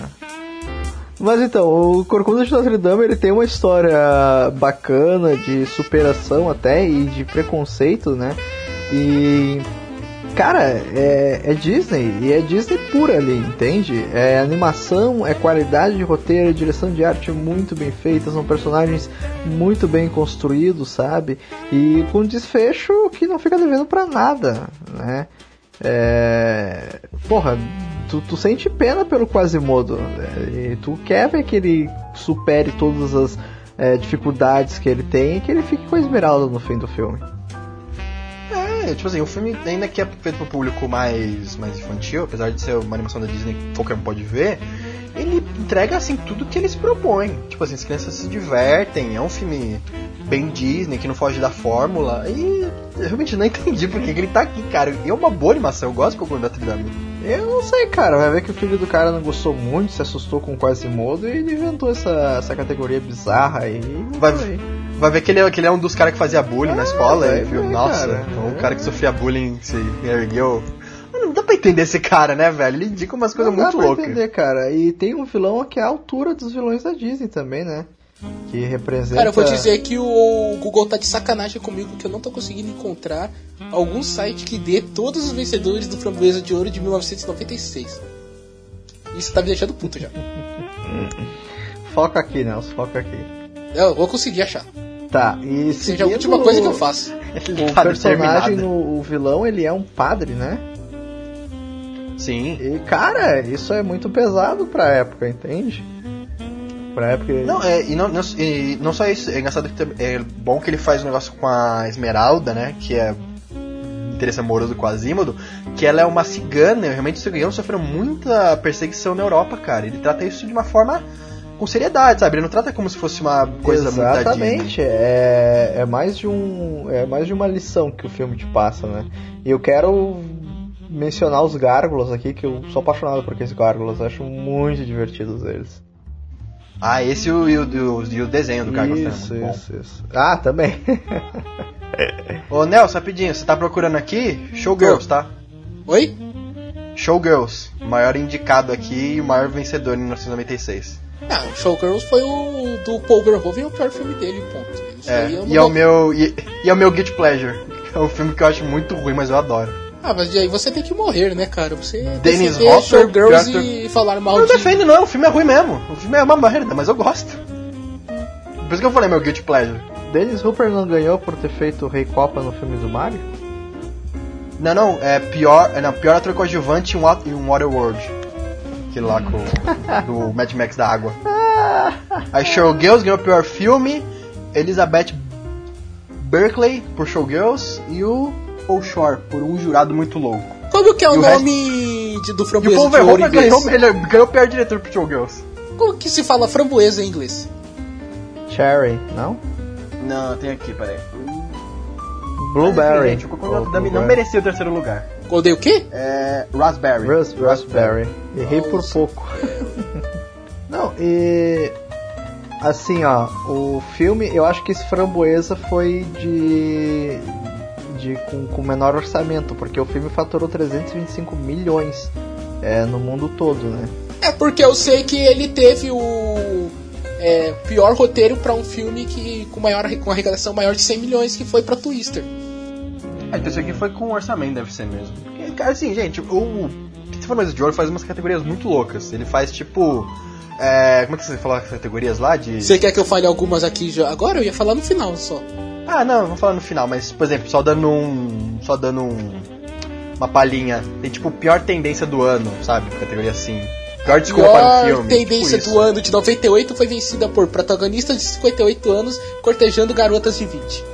É, tipo umas categorias assim. Então, todo ano o Framboesa de Ouro cria umas categorias muito loucas. E ele, é tipo assim, o cara deve ter feito essa categoria só pra encaixar com o de Notre Dame, que não é possível. Porque o filme realmente não tem muita coisa pra você falar que ele é ruim. Se ele ocupou o roteiro, não sei por que ele fez isso. Caraca, velho, tem melhor. Tiveram o Oscar tipo, como se fosse o Framboesa de Ouro honorário, tá ligado? O Ronald Reagan ganhou em 91, a Linda Blair em 83, o Irving Allen em 85, Bruce o Tubarão de Borracha em 87. Que porra é essa de Bruce o Tubarão de Borracha? E o Ibol ganhou em meu Deus. 2009 apenas. Deveria ganhar mais. É, é bom Agora vamos pro nosso segundo. Ah, mas ele já ganhou o conjunto da obra. Tipo, isso daí já é. o- Mano, sua carreira inteira é uma merda. É, tem pior carreira, pode crer, deve ter ganhado pior carreira de cineasta. agora vamos pro nosso segundo colocado, que esse, esse. Que agora, agora vai começar, tipo assim, o nosso top 3, né? Foi o Clube Notre Dame. Scarface de 1983. Pior diretor pra Brian de Palma. Cara, Não, aí Cara. agora, ó, pera aí. O... Vocês estavam dizendo que o Paul Verhoeven é um diretor é, limitado, agora o Brian de Palma vocês vão cagar em cima do coitado, né? Não, o Brian de Palma no Scarface que ele tá cara, muito foda. Scarface é magnífico, cara. É um Scarface filme de é máfia fantástico, perfeito, cara. Ele é perfeito Mas do começo ao fim, cara. E sabe o que é engraçado? A gente fala dele assim, mas na época ele foi muito criticado. O pessoal não gostou do, do Scarface. É porque é exagerado ao excesso. extremo, né? E eu vou dizer uma coisa, É, muito vou dizer uma arrastado, coisa muito séria pra vocês. Al Pacino é um bom ator, porém ele só é um bom ator quando tem um bom diretor dirigindo ele. Quando ele tá com a coleira, né? Quando o Exatamente. diretor solta a coleira dele, ele fica. Ele é que nem o. O que, que foi que eu falei que o Daniel me zoou até hoje? Era o Jim Carrey. Que se você solta a coleira desses malucos, ele fica louco no filme. Ah, ah, ah, fuck the fucking, I the fucking, fucking kill you, fucking, you're motherfucker, I the fucking yourself, you with my fucking, fucking roller, you're fucking Não, mas no cocker. final, não, no Scarface o, o Alpatino tá um pouquinho descontrolado. O No pouquinho. final ali, Cara. come on, motherfucker, come on, come on, e começa a gritar pra darem tiro nele assim no final, aí chega o cara metralha ele nas costas. Ele tá muito Mano, é- é, overacting, Scarface é muito cara. bom. É- é- eu, eu acho que ele tá overacting do começo ao final do filme, cara. Ele tá magnífico. O- Ele tá tão overacting no final que a frase mais famosa dele ele dá uma desafinada feia, né? É tipo, say hello my Hello little to my friend." little friend. É muito bom, cara. Não, a quantidade de cocaína que ele cheira nesse filme é inacreditável. E eu não duvido que ele tenha tem uma hora que ele tá cheirado esperando. É, tem, uma hora que ele tá esperando os colombianos vir matar ele na mansão dele. Ele tá tipo uma, uma carreira de cocaína enorme na mesa dele. Ele mete a cara e balança assim a cabeça naquela carreira. Agora eu tô pra. I'm ready! I'm ready! Não sei o que. Ele pega e pega a arma dele assim. Mano, isso é muita cocaína naquele filme. Cara, agora. O que justifica o Brian de Palma tá aí? Acho que é só porque a galera achou muito exagerado essas cenas. Acho que eles Não, pensaram não, não, que não. o, o, Não, não, o Brian de Palma tá aqui porque o Wilson não gosta dele. Ele já admitiu que o Brian de Palma é o pior diretor que ele já viu. É, é, não tem nem o que discutir. velho. O Scarface ele é um filme de máfia e ele também é um filme de ação, né? Isso que é, que é interessante. Cara, não é fácil fazer esse tipo de filme. Quantos filmes nesse estilo vocês conhecem que são bem feitos? São É. pouquíssimos. O Brian de Palma ele é cara tão foda que ele, de- ele determinou o estilo visual de é, dos filmes que vão falar de Miami com o Scarface e dos filmes que vão falar de máfia com os Intocáveis. Exatamente. Nossa, Intocáveis, outro clássico. É, não, mas o, o, o cara, o realizador do Formas de Ouro, tem uma, tem uma rixa com, com o Brad Palma, que já falou que ele é horrível, porque ele já foi indicado seis vezes pro, pra prêmios. Tudo bem, de Ouro ah, pior ele diretor. ter sido indicado por Paixão, ok, a gente entende, Paixão foi uma puta decepção. Ele ter sido indicado pelo Dália Negra, ok, eu nunca vou entender por que que é que aquela mulher, a menina de ouro, a Hilary Swank, tá, ela foi a femme fatale naquele filme. Por quê? Não sei, Sr. Brad Palma. Você foi indicado por causa disso. Agora, o Scarface é uma puta do caralho, velho. Esse maluco tá, tá, tá de brincadeira. Cara, Scarface é o tipo de filme que te compra desde o começo. Ah, sem falar na introdução, que tem aquela música maravilhosa. Sim, cara, e. é- Deus, que arrepio daquela, quando você escuta aquela música. É um negócio, sabe, dark. Você não fica bem quando você vê Scarface, cara. É um negócio que põe pra baixo. Você fica. Que foda, mas também triste. E o, Scar- o Scarface não só foi isso, mas ele também é uma. Tem uma hora que ele, que ele humaniza o personagem do Alpatino muito bem, quando ele mostra a relação dele com a irmã dele, que eu acho fantástica essa parte, cara. Que até que o amigo dele começa a pegar a irmã dele, aí ele não sabe e mata o melhor amigo dele. Cara, é muito bom. O- E aquela curiosidade que todo mundo sabe, né? Que é. O Scarface de 83 é um remake. Sim. É, um sim, remake sim. do, de filme chinês, né? Não, acho que não. Não, não, Não, americano mesmo. década de 20. Americano, Só que né? era. Em vez de ser um cubano, ele era um irlandês, se eu não me Uma engano. coisa assim. Mas É. daí eles trocaram por irlandês e agora é a hora que eu prometi antes de gravar que eu ia dar uma notícia bombástica. Sabe que estão pensando em fazer um outro remake de Scarface, né? Ah, eu vi, eu vi. E vocês Quem viram tá quem é que tá diretor? cotado pra ser o diretor? O Ebol? Não, eu, eu, eu vi, mas não lembro quem que era. Ah, cara, meu coração, David Ayer. Ai, meu Deus. Ah, ah, ah, desistam desse homem, pelo amor de Deus. Ele só. Ele cometeu o dia de treinamento, ele nunca mais fez nada parecido, velho. Ai, Gente, Coração de Ferro é bom, mas não, calma, não é tudo isso. Ele já está morto, pare de bater nele, coitado, velho. Ai, meu Deus, cara. Não, você falar que, tipo assim, se derem Scarface pro David Ayer, que ele não. O Ayer, né? Ele não tem muita mão forte pra competir com os produtores do estúdio, então. Vai Cara, ser um filme de, de estúdio, de A produtores. única cara. coisa que eu consigo olhar assim e dizer, hum, se ele fizer isso, David Ayer, eu vou ficar empolgado, é se o personagem principal for com o Jo- o John Burnton. Que eles têm uma amizade ali, os dois já trabalharam juntos. Então se ele chamar o John Burnton pra trabalhar no, no, Scar, no novo Scarface, porque ele é maluco, a Cara, gente sabe que o John Burnton que- é pirado também. Pior que esse negócio da gente querer que um, perso que um ator seja um personagem, isso quase nunca dá certo. Nunca, nunca. Deu certo. O pessoal faz campanha na internet, um monte de Deu coisa, mas certo é. recentemente comigo quando eu imaginei o. Putz, agora eu não lembro o nome do cara. Que tá fazendo agora o. o, o Mr. Wesley no Deus Americanos. O, é o Nick Note? Não, é o. Ah, eu sei quem que é o. Eu sei que Nossa, é. foge o nome, né? Ian McShane. Eu, cara, eu imaginei esse ator pra fazer esse personagem, cara. E os caras foram lá e colocaram ele. Foi perfeito isso, minha, meu, meu momento de glória. Cara, às vezes eu, eu fico muito frustrado comigo, sabe? Fico, ah, sabe quem que é o autor? É o Ian McShane. É, beleza. Aí, tipo, tô dando assim, Nelson, como é que você faz pra chegar na casa da sua avó? hum, hum, é, ó, você vira pra esquerda, daí você vira pra esquerda e você descobre que é contramão. Nossa, eu me perdi. O Desculpa. cara sem falar que Scarface é um dos, um dos filmes que eu mais, que eu mais gosto, cara, de máfia. Eu sei a abertura do Scarface que estão então interrogando o por causa da ligação. car tough guy eating pussy? How gonna get this car like that eating pussy? You think I'm a, ma- you think I'm a cockroach? You think I'm a fucking cockroach? Cara, eu sei aquela cena de cor, velho.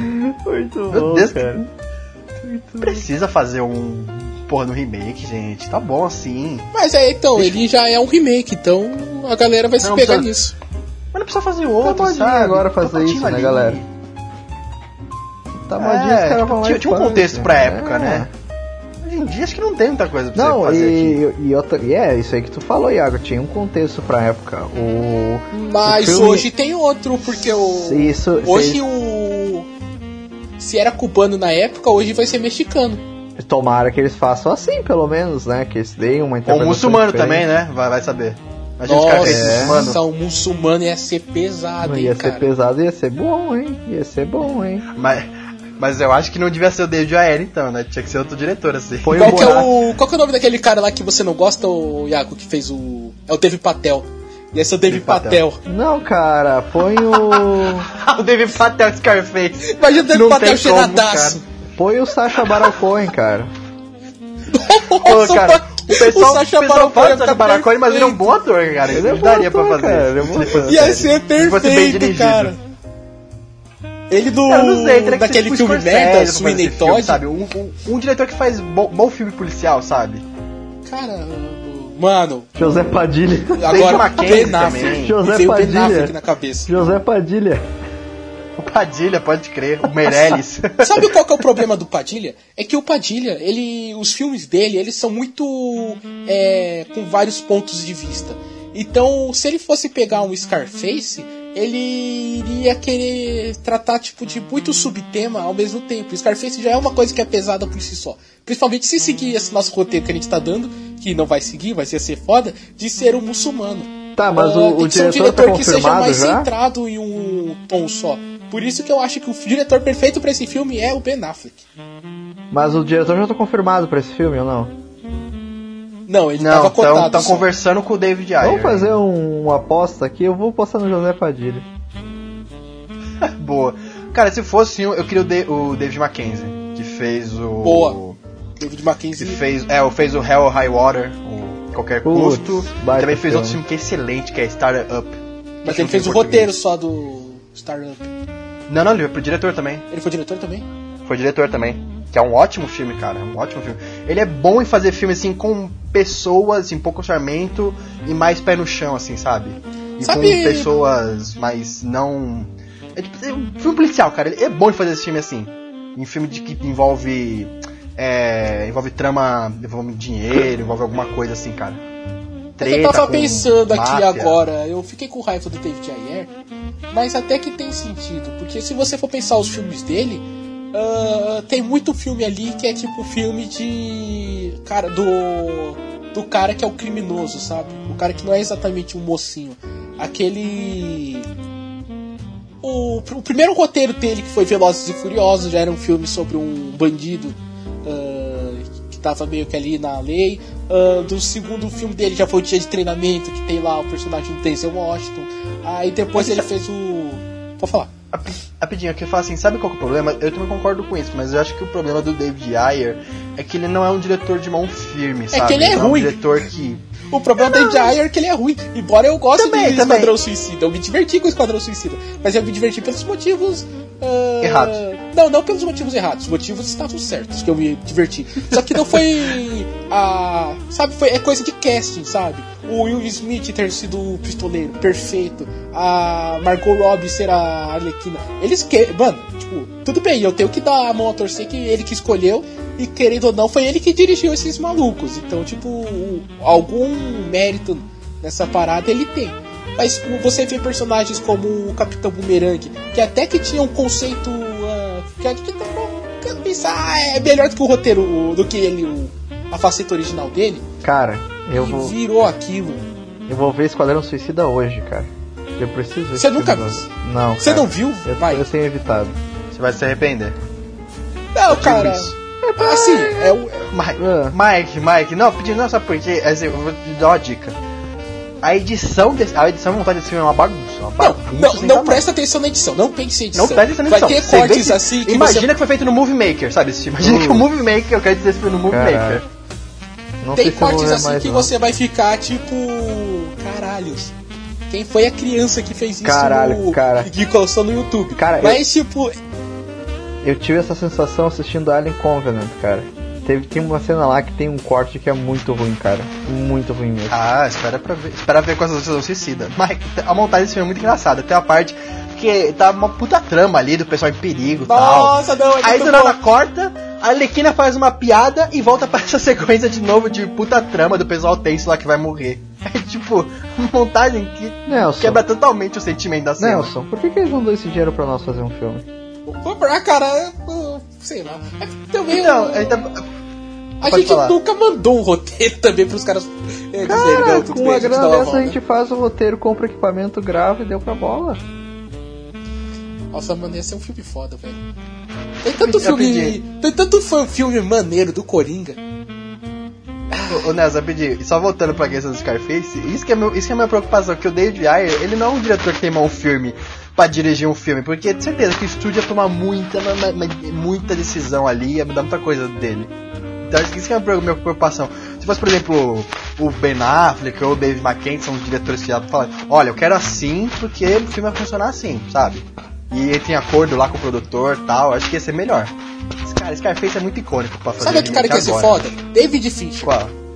Também, David Fincher, outro diretor que é mão, mão firme. Não deixa o estúdio falar o que quiser, sabe? Vamos pular pra próxima? Aí- Você quer Agora- pular pro agora- próximo? Cara, eu tô com medo. Agora é nosso. Rage Master aqui. Ah, nossa, cara, o próximo. O ouvinte, ah, se ele pesquisou no Google, ele deve ter achado esse filme já. E ele, tá, ele sabe que esse filme vai ser o primeiro colocado. Mas Você se quer o falar? ouvinte que não, que não. Não, você é o host, eu vou deixar as honras pra você. Você que, Muito obrigado. que propôs o tema e ah, fez a lista. Você, o, o- a honra é toda sua, cara. Vai em frente. Muito obrigado. nosso primeiro fucking colocado, que eu não Ah, entendo até cara! hoje. Injustiça. É o Iluminado de 1980. Pior diretor pra Stanley Kubrick e pior atriz pra Shelley Duval. Primeiro Que... lugar. Gente, por favor, me ajuda é aí. essa, cara? O primeiro lugar. Em que mundo, em que, mu em que universo Stanley Kubrick é um, um péssimo diretor? Mano, eu, eu me recuso, eu não vou falar nada, cara. Eu, eu vou ficar em silêncio agora. O Eu- cara. E o Wilson Ah. deu uma entrevista e também falou que o filme não dá medo, que o filme não funciona Não, como terror ele e que não o sabe Kubrick nada, é um cara. diretor ruim. ele deu uma O entrevista falando Kubrick isso. é metódico, ele é perfeccionista, ele tem paixão por que ele faz e o que ele faz, ele por ter paixão ele faz muito bem.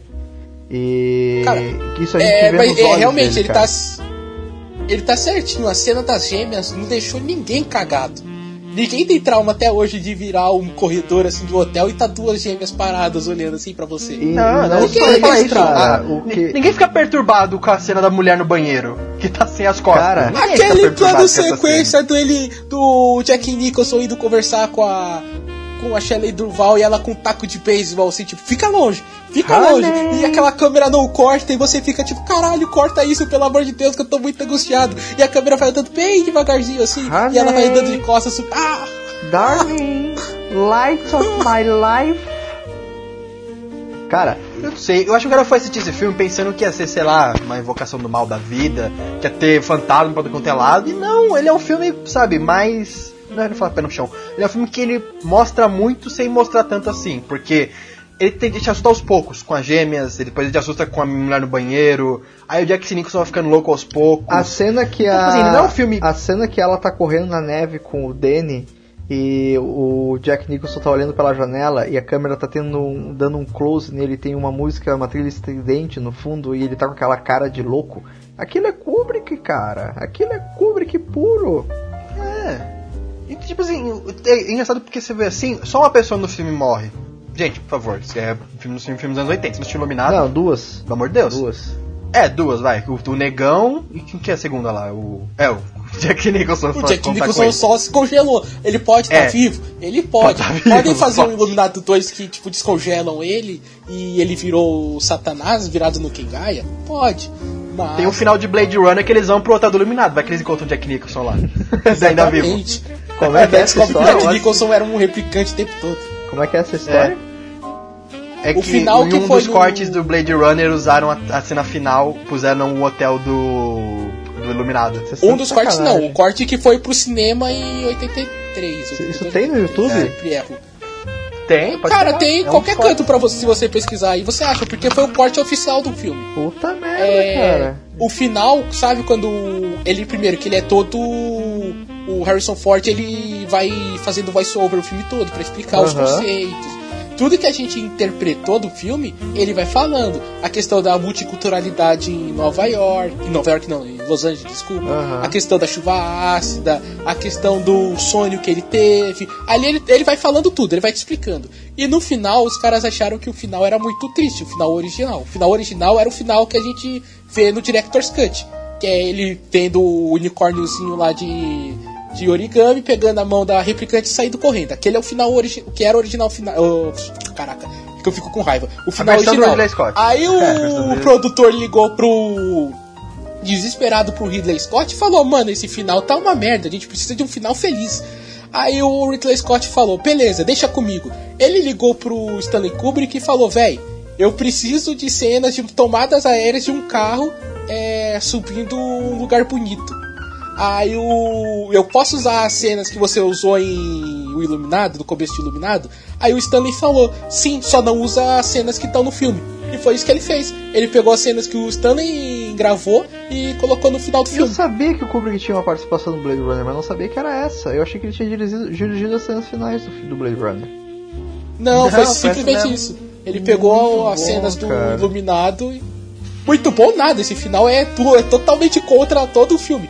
Aí por isso que no- Cara, na versão é que você assistiu, provavelmente é a versão Director's Cut, que é a quarta versão do filme. Foda, cara, foda. Mas então, mas então, falando do Iluminado, eu acho que. E, e pra verdade, não foi só ele. Muita gente criticou o Iluminado na época que ele foi lançado. Eu acho que ninguém entendeu o filme. E muitos do filme na fãs época. de Stephen King também provavelmente devem ter criticado, né? Sendo que até o próprio Stephen King criticou, né? É, aquele é um papo. Falou, é. Ah, Ah, Stephen King seja menos, não. Nelson. Não, não, não. é- o eu- Stephen eu- King ele reclama do final do Iluminado e ele propôs o final de Lost. Calculem. Concordo. Eu não preciso Não. falar mais nada. O Stephen King ele é um cara que não gostou por quase nenhuma das, ad- das adaptações dele. De Ele Carrie, só não gostou muito. da que ele escreveu e que, tipo, ninguém gosta. É, ele é um bom escritor, mas um bom roteirista já é questionável, né? Ah, Inclusive, o cara do Framboesa de Ouro falou que o Kubrick devia ter respeitado mais o livro. Não. Mas é, tipo, vai- Cara, vai eu, ferrar, eu né, assisti a série que fizeram do Iluminado. Ela é bem bacana, cara, mas ela não chega nem aos pés do Iluminado do Kubrick.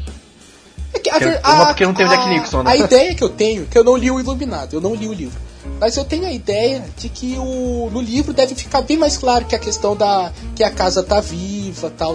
E no filme isso fica muito subentendido. Eu, a primeira No, vez que li- no, assisti. li- no livro, no livro A Casa Tá Assombrada, já, me- É. já conversei com um amigo meu que leu o livro. No livro tá realmente. São fantasmas naquela casa lá que estão. E eles são um pouco mais presentes, até aparentemente. Então, é uma coisa mais ah, clássica, diria eu, e é uma coisa mais ah, entendível. O Kubrick, o roteiro dele pra Iluminado, ele vai te tacando porrada na cara que você não vai entendendo nada, e no final ele te dá uma que- a pergunta que a pergunta responde tudo, na verdade, né? Que é aquele último quadro, assim, que você mostra que. Ih, eu tô falando do final do filme. Ah, mas tá. Não, eu sei se eu entendo. Que é o, fi- o final que mostra que o Jack Nicholson ele tava no hotel lá desde 1900 e pouco. Ah, tipo, ele já explica. A partir desse, desse frame que você entende um pouco do que estava acontecendo, do que, que era aquela, aquela velhinha que, ele, que o Jack Nicholson faz sexo, só que o filho vê, é, o filho vê umas velhinhas e o Jack Nicholson vê umas minas bonitonas, o que, que é a questão daquele do sangue jorrando do elevador. Ah, você entende depois gêmeas. só. É. Que são as gêmeas. É, mas o o que, final, que é ele tá cara, conversando sozinho. O quadro é o que é. O, o final desse, da cena do quadro não é bem que ele já pertencia àquele lugar, é que ele acabou perten pertencendo depois do- dos eventos que aconteceram, né? Sim, daí é. Sim, ué. Sim. Tá, e outra coisa Até que porque ele veio falar- de fora. Se, Sim. se ele pertencesse ali sempre, ele já tava lá. E ele veio de fora. Outra coisa que eu queria falar, ah, a Shelley Duval ter recebido o Framboesa de Ouro para pior atriz. Ah, eu não concordo, porque ela fez uma paranoica, uma pessoa que estava recebendo muitos traumas eh, psicológicos naquele filme muito bem. Não só porque a personagem dela requeria isso, porque o Kubrick estava fazendo isso com ela O também. Kubrick fez ela de escrava, né?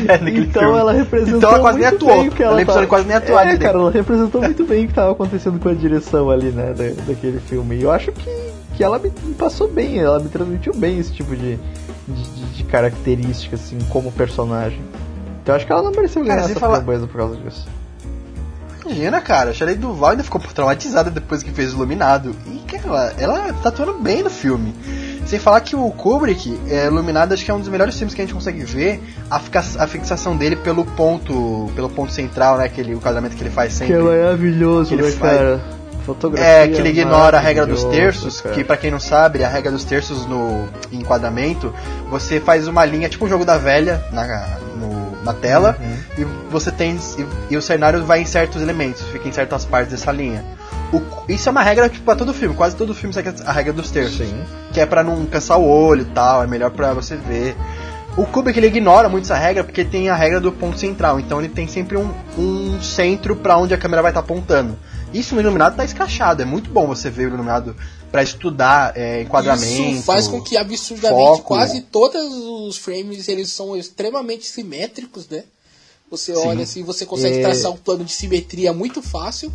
E meio que você vê no ponto de vista do. É mais ou menos como se fosse a altura do olho humano, né? E eu queria deixar. É. E outra coisa que eu queria dizer: ah, o Kubrick tinha um diretor de fotografia, obviamente, mas ele que estava no controle da fotografia na maior parte da produção. Ele tinha um conjunto de lentes lá impecável.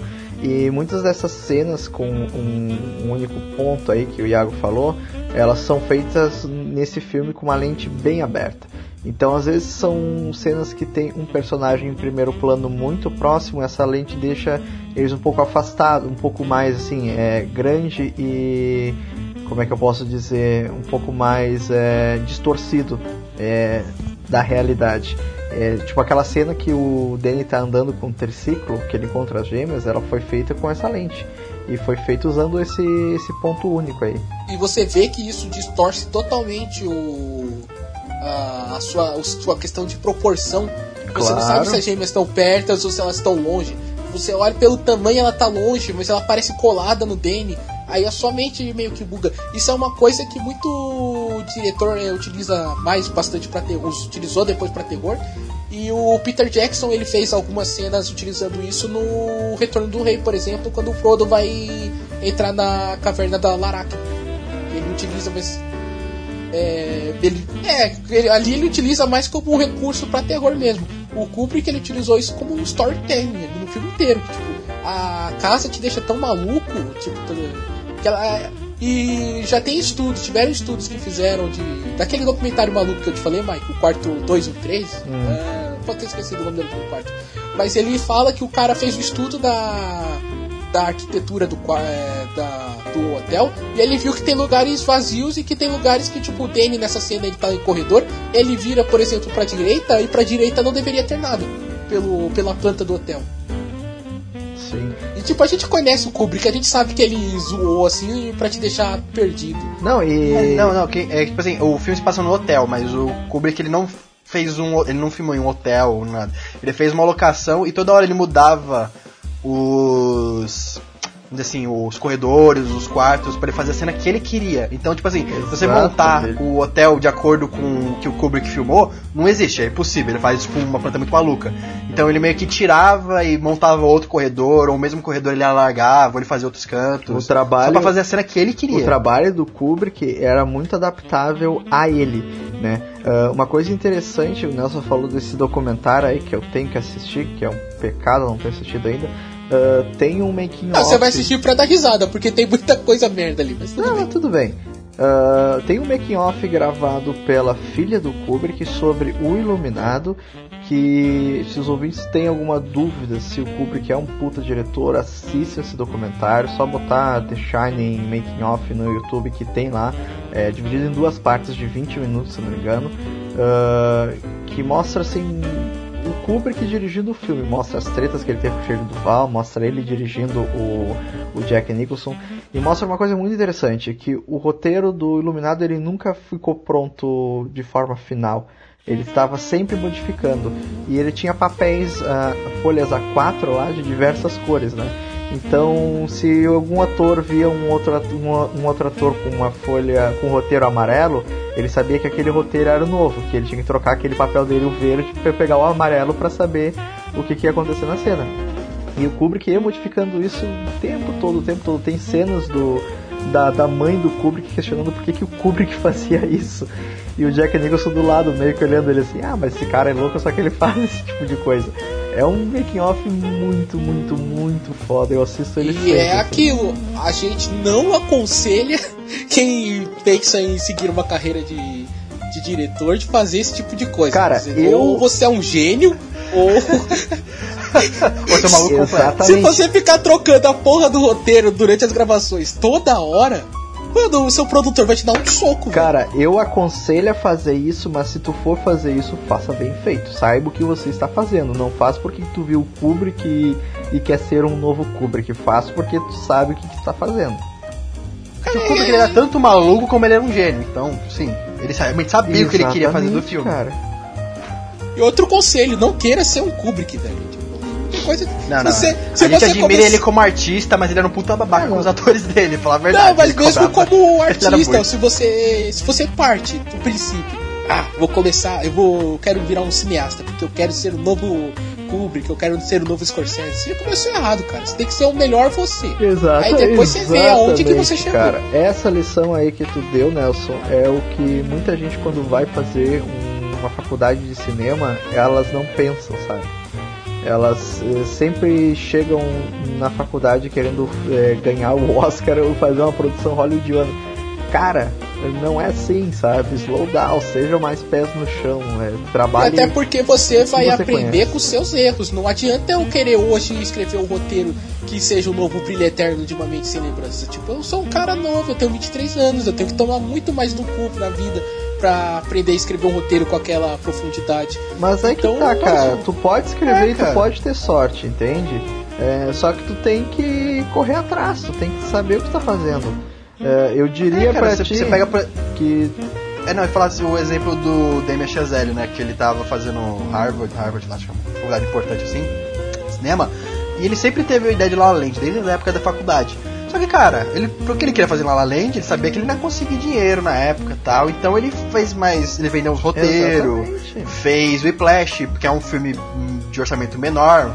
E conseguiu bastante nome ali em Hollywood, pra depois ele só fazer La La Land. E outra cara. coisa- E apesar de ser o terceiro filme dele, ele passou por muita coisa antes. Hoje nós temos uma tecnologia muito boa para se trabalhar em qualquer tipo de filme. Eh, se tu vai procurar no YouTube, a gente vê curtas eh, de ficção científica feito por uma, uma equipe, sei lá, de 10 pessoas mais ou menos, usando uma T3i, que é uma câmera antiga daquela, né, que é a câmera que eu tenho, inclusive, e trabalhando no Premiere fazendo uma obra de ficção científica que tem eh, hologramas, que tem explosões, tem efeitos especiais, tem 3D. Isso tudo é possível, sabe, cara? A diferença é que tu tem que correr atrás, entende? Tem que se jogar. E tem que, Tem que tem errar se também. adaptar à sua realidade, entende? Tem que E errar, faça errar sempre que nem disse o Lion Neeson. Preste atenção no seu redor. Eu achei que tu ia falar gonna, uh, gonna find you and gonna kill you. Não, não, não faria sentido, pô. É, a gente precisa falar uma coisa sobre o Kubrick, puta injustiça dele aí, que não foi uma coisa. Não, cara, não Cara, a tem que gente deu uma Kubrick, aula cara. sobre direção, a gente virou um, cast, um subcast de direção, comentando uma cena. Isso, acho que isso prova que ele tá aí como pior diretor, é puta babaquice, né? Outra injustiça é o Kubrick nunca ter ganhado um Oscar, mas isso depois a gente fala. Putz, cara. Que a academia odiava ele. Eu quero, então eu quero é fazer um treta. 24 frames de café somente pelo do Kubrick, porque o cara merece. Cara, assim, o que, que eu vou dizer, né? Vamos Ah, pro, então. pras curiosidades? É, vamos. Gente, esse foi o nosso top 10. Espero que tenham gostado. Agora a gente vai falar de algumas curiosidades aqui do Framboesa de Ouro, que o Nelson quer muito falar. Ah, vamos lá. Ah, como que eu posso começar aqui? Eu posso dizer que as categorias extintas, Pode, Pode, ser, por claro. porque tem algumas muito boas, tipo pior canção. Cara, eu acho essa magnífica, velho. Eu queria muito que tivesse hoje em dia. É muito relativa, né? Pior canção. É, exatamente. tipo, o que, Muito que- relativo, o que, né? que o cara via assim, tipo, não, essa canção realmente ela me marcou negativamente. Sei lá, tipo, no, em um filme você não vai ter um funk, sei lá, pejorativo pra caramba. A outra que é muito boa, pior nova estrela. Putz, pior nove. Tem quem ganhou, tem, que- tem quem ganhou aí do lado? Não. Ah, Não, eu só tô aqui os anos que teve. Misteriosamente ela terminou no ano que o Jake Lloyd iria mitar, né? Que ela terminou em 98, ele iria mitar em 99 como pior nova estrela, mas ele não conseguiu essa É que façanha. no Globo de tinha Ouro mais. tinha a categoria de atriz estreante, né? Eu sei que a Jessica Lange ganhou pelo King Kong. É, a gente fez uma pesquisa sobre, eu também fiquei tipo, meu Deus, como assim? Pois é. Que categoria merda. Mas vamos lá. A gente tem incríveis categorias ah, que foram especiais, ou seja, essa categoria só existiu em um ano. Por exemplo, a categoria de pior roteiro a arrecadar mais de 100 milhões de dólares, que foi a categoria feita em 96, que foi vencida por Twister. Ah, vocês concordam com isso? Que Cara, eu não vi Twister, filme, não cara. É um filme diferente, assim, de furacão e tal, uma temática diferente. É interessante, cara. É interessante. não, é uma merda, cara. É interessante, Aquele- o- cara. Não é O bom. Philip Seymour Hoffman nesse filme, ele só tem piada ruim, cara. E ele é o, o alívio cômico e nada faz sentido. O que eu achei Você tem a gangue do. A melhor coisa é a gangue dos caçadores de Tornado do Mal. É muito bom. É, cara. Tem uma gangue de caçadores de tornado cara. Tem, uma, filme. tem umas coisas muito forçadas. Outra coisa que é muito forçada é quando eles falam dos, dos níveis dos furacões, né? Aí um, alguém chega lá e fala, ah, e depois temos o T6. Aí, tipo, todo mundo para de comer na mesa, né? Aí o- tem um carinha que fala assim, "Ah, o que, que que foi, o que que eu disse? Alguma coisa engraçada, aí o cara fala, ah, T6 é o furacão mais, o tornado mais perigoso. Ele é conhecido também como o dedo de Deus. ah, que merda. É uma merda não vi muito grande, filme. cara. Cara, é, ele tem um momento que é muito bom que os vilões, eles são vilões porque eles são cientistas que venderam a tecnologia deles pra conseguir recursos pra fazer mais pesquisa. Olha que vilões satânicos. É, cara. Malditos! Não faz sentido, mano. Ai, Nelson, por favor, fala a próxima categoria. Que eu tô Esse rindo não passa no regra A próxima 15 anos. categoria, ela veio em 97. É uma delicinha. Pior desrespeito por vidas humanas e propriedade pública. What? É muito específico. Muito específico, Foi cara. vencido pelo inacreditável Conair, Rota de Fuga. Puta que pariu. Foi feito só pra esse filme, né? Só pra, só pra premiar esse filme. Foi, cara, eu também que ele merecia.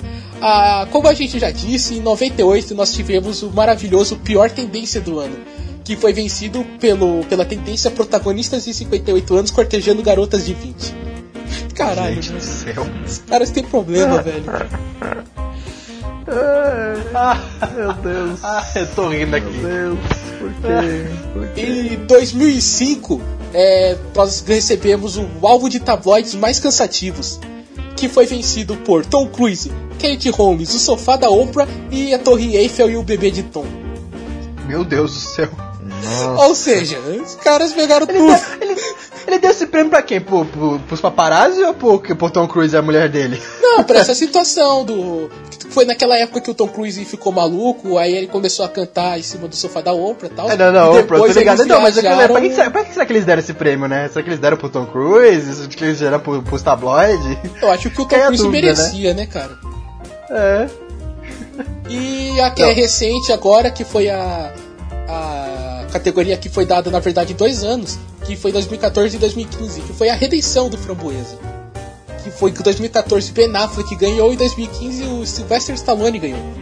Por serem. Por terem tido uma carreira merda e terem virado pessoas decentes depois. O Ben Affleck? Ah, o Ben É, o Affleck Ben Affleck e o Sylvester por- Stallone. É, o Ben Affleck acho que ganhou por... Pelo Argo. e, e Sylvester por Creed, se não me engano. Sim. Hum, muito bom. E uma curiosidade bacana, o único filme da nova trilogia de Star Wars que não foi indicado foi o A Vingança do Sith. Todos foram? É, merecido. O, não, um e o dois, só. Ah, tá. Da nova trilogia. Merecidamente. É, não sei, cara. É, então, tipo, o 2 eu, eu tiraria daí, mas beleza. né? Ah, Você quer falar os filmes que mais tem framboesa de ouro? Tem tem uns aqui bem bacana. Ah, deixa eu achar aqui se eu tenho. Já tá bem longo o cast aí, mas vamos lá. Ah, mas tá divertido, tá divertido. Tá, cara, eu- se quiser falar, porque eu não vejo nada tipo, muito relevante de. Ah, é, tudo bem então, vamos pras. Menção honrosa aqui? Menções Ou honrosas? desonrosos, Menções né? honrosas. Posso começar, por favor? Eu, eu, tô, eu tô me coçando pra falar disso aqui, cara. Eu tô indignado agora que eu achei esse nome aqui. Pode falar, cara. Cara, em 1900, o Framboesa de Ouro em 1983, né? 83, é. Foi indicado pra pior trilha sonora The, The Thing, a O Enigma de Outro Mundo. Com Nossa. a trilha sonora do Ennio Morricone. Parabéns, cara. Nossa. Foi Parabéns. indicado cara. trilha, pior trilha sonora, gente. Nossa. Como assim? Ennio Morricone.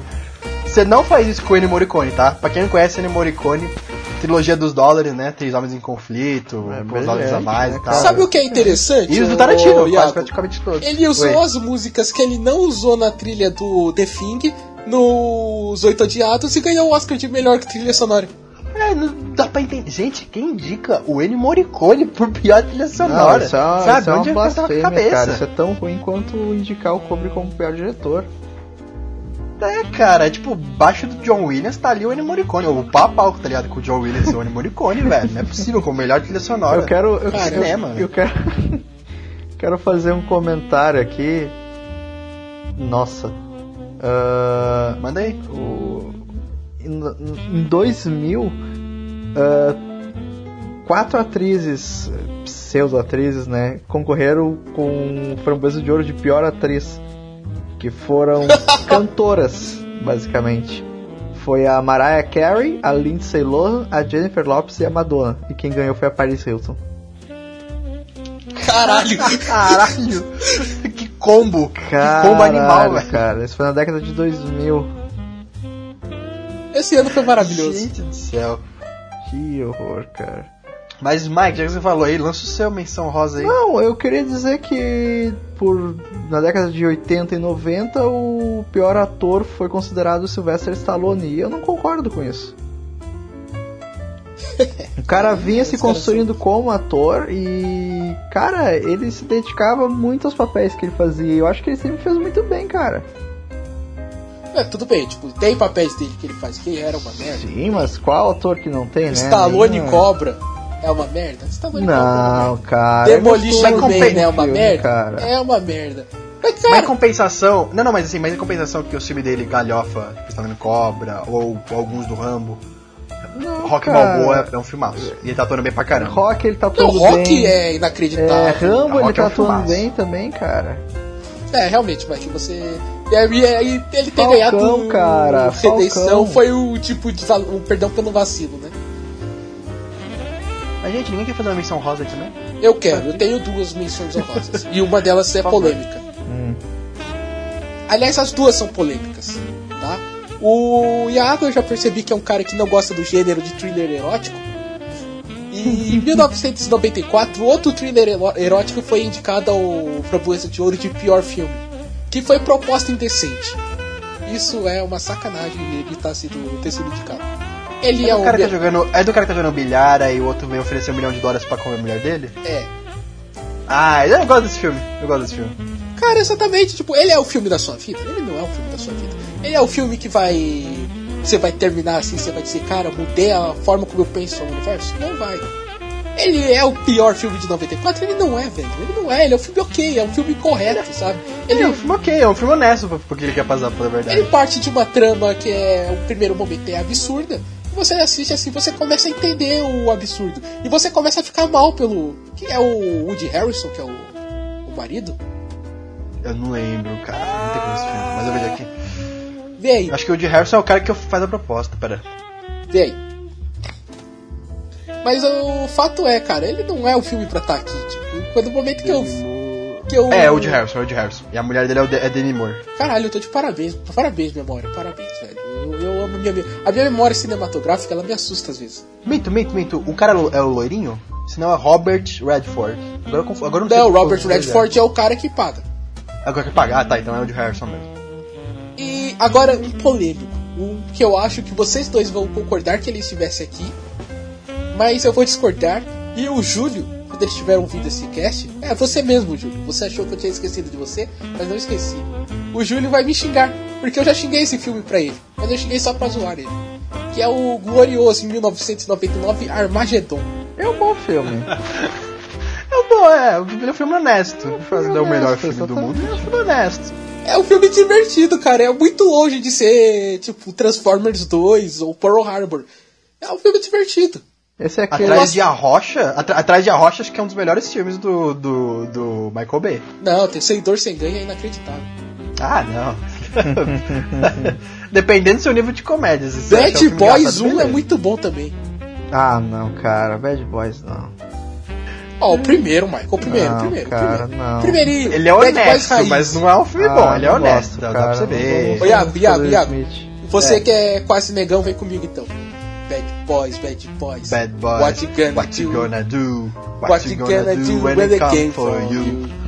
Cara, como Bad não Boy, gostar, velho? Como não gostar? Tchau pra vocês. Mas, mas Armageddon tem do que ele foi indicado? Tem, de pior filme. Ah, de pior filme, ah tá. Eu só Não, escolhi não o piores pior filmes filme aqui. De 99. Tinha mais. Cara, tinha uma ameaça fantasma. Brincadeira. Agora aquele ouvinte que me xingou porque eu defendi a ameaça fantasma no casting de Star Wars, ele tá tendo uma úlcera. Não, Ameaça Fantasma é uma merda. Uma né? urticária anal também.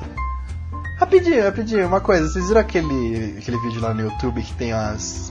Tem o. No DVD de Armageddon, tá falando os batidores, que é o Ben Affleck chegando pro Michael Bay falando assim. Escuta, você vai ensinar. Caralho, é muito cara- bom, velho. Você vai ensinar os caras que perfura petróleo a serem astronautas. Não é mais fácil você ensinar os, Os astronautas, astronautas a a perfurarem a perfurar rocha? Ele Aí o Michael faz Bay, cala a boca. Ele faz isso. o filme é meu. Vocês sabem que os caçadores de mitos, não sei se vocês conhecem caçadores de mitos, Conhece, Conhecemos, conhecemos. Tá. Eles o- eles fizeram um programa em que eles provaram, e esse programa foi com o James Cameron, eles provaram que o Jack e a Rose podiam ficar em cima da porta. Sim. E o Ah, James Cameron ficou putaço com isso.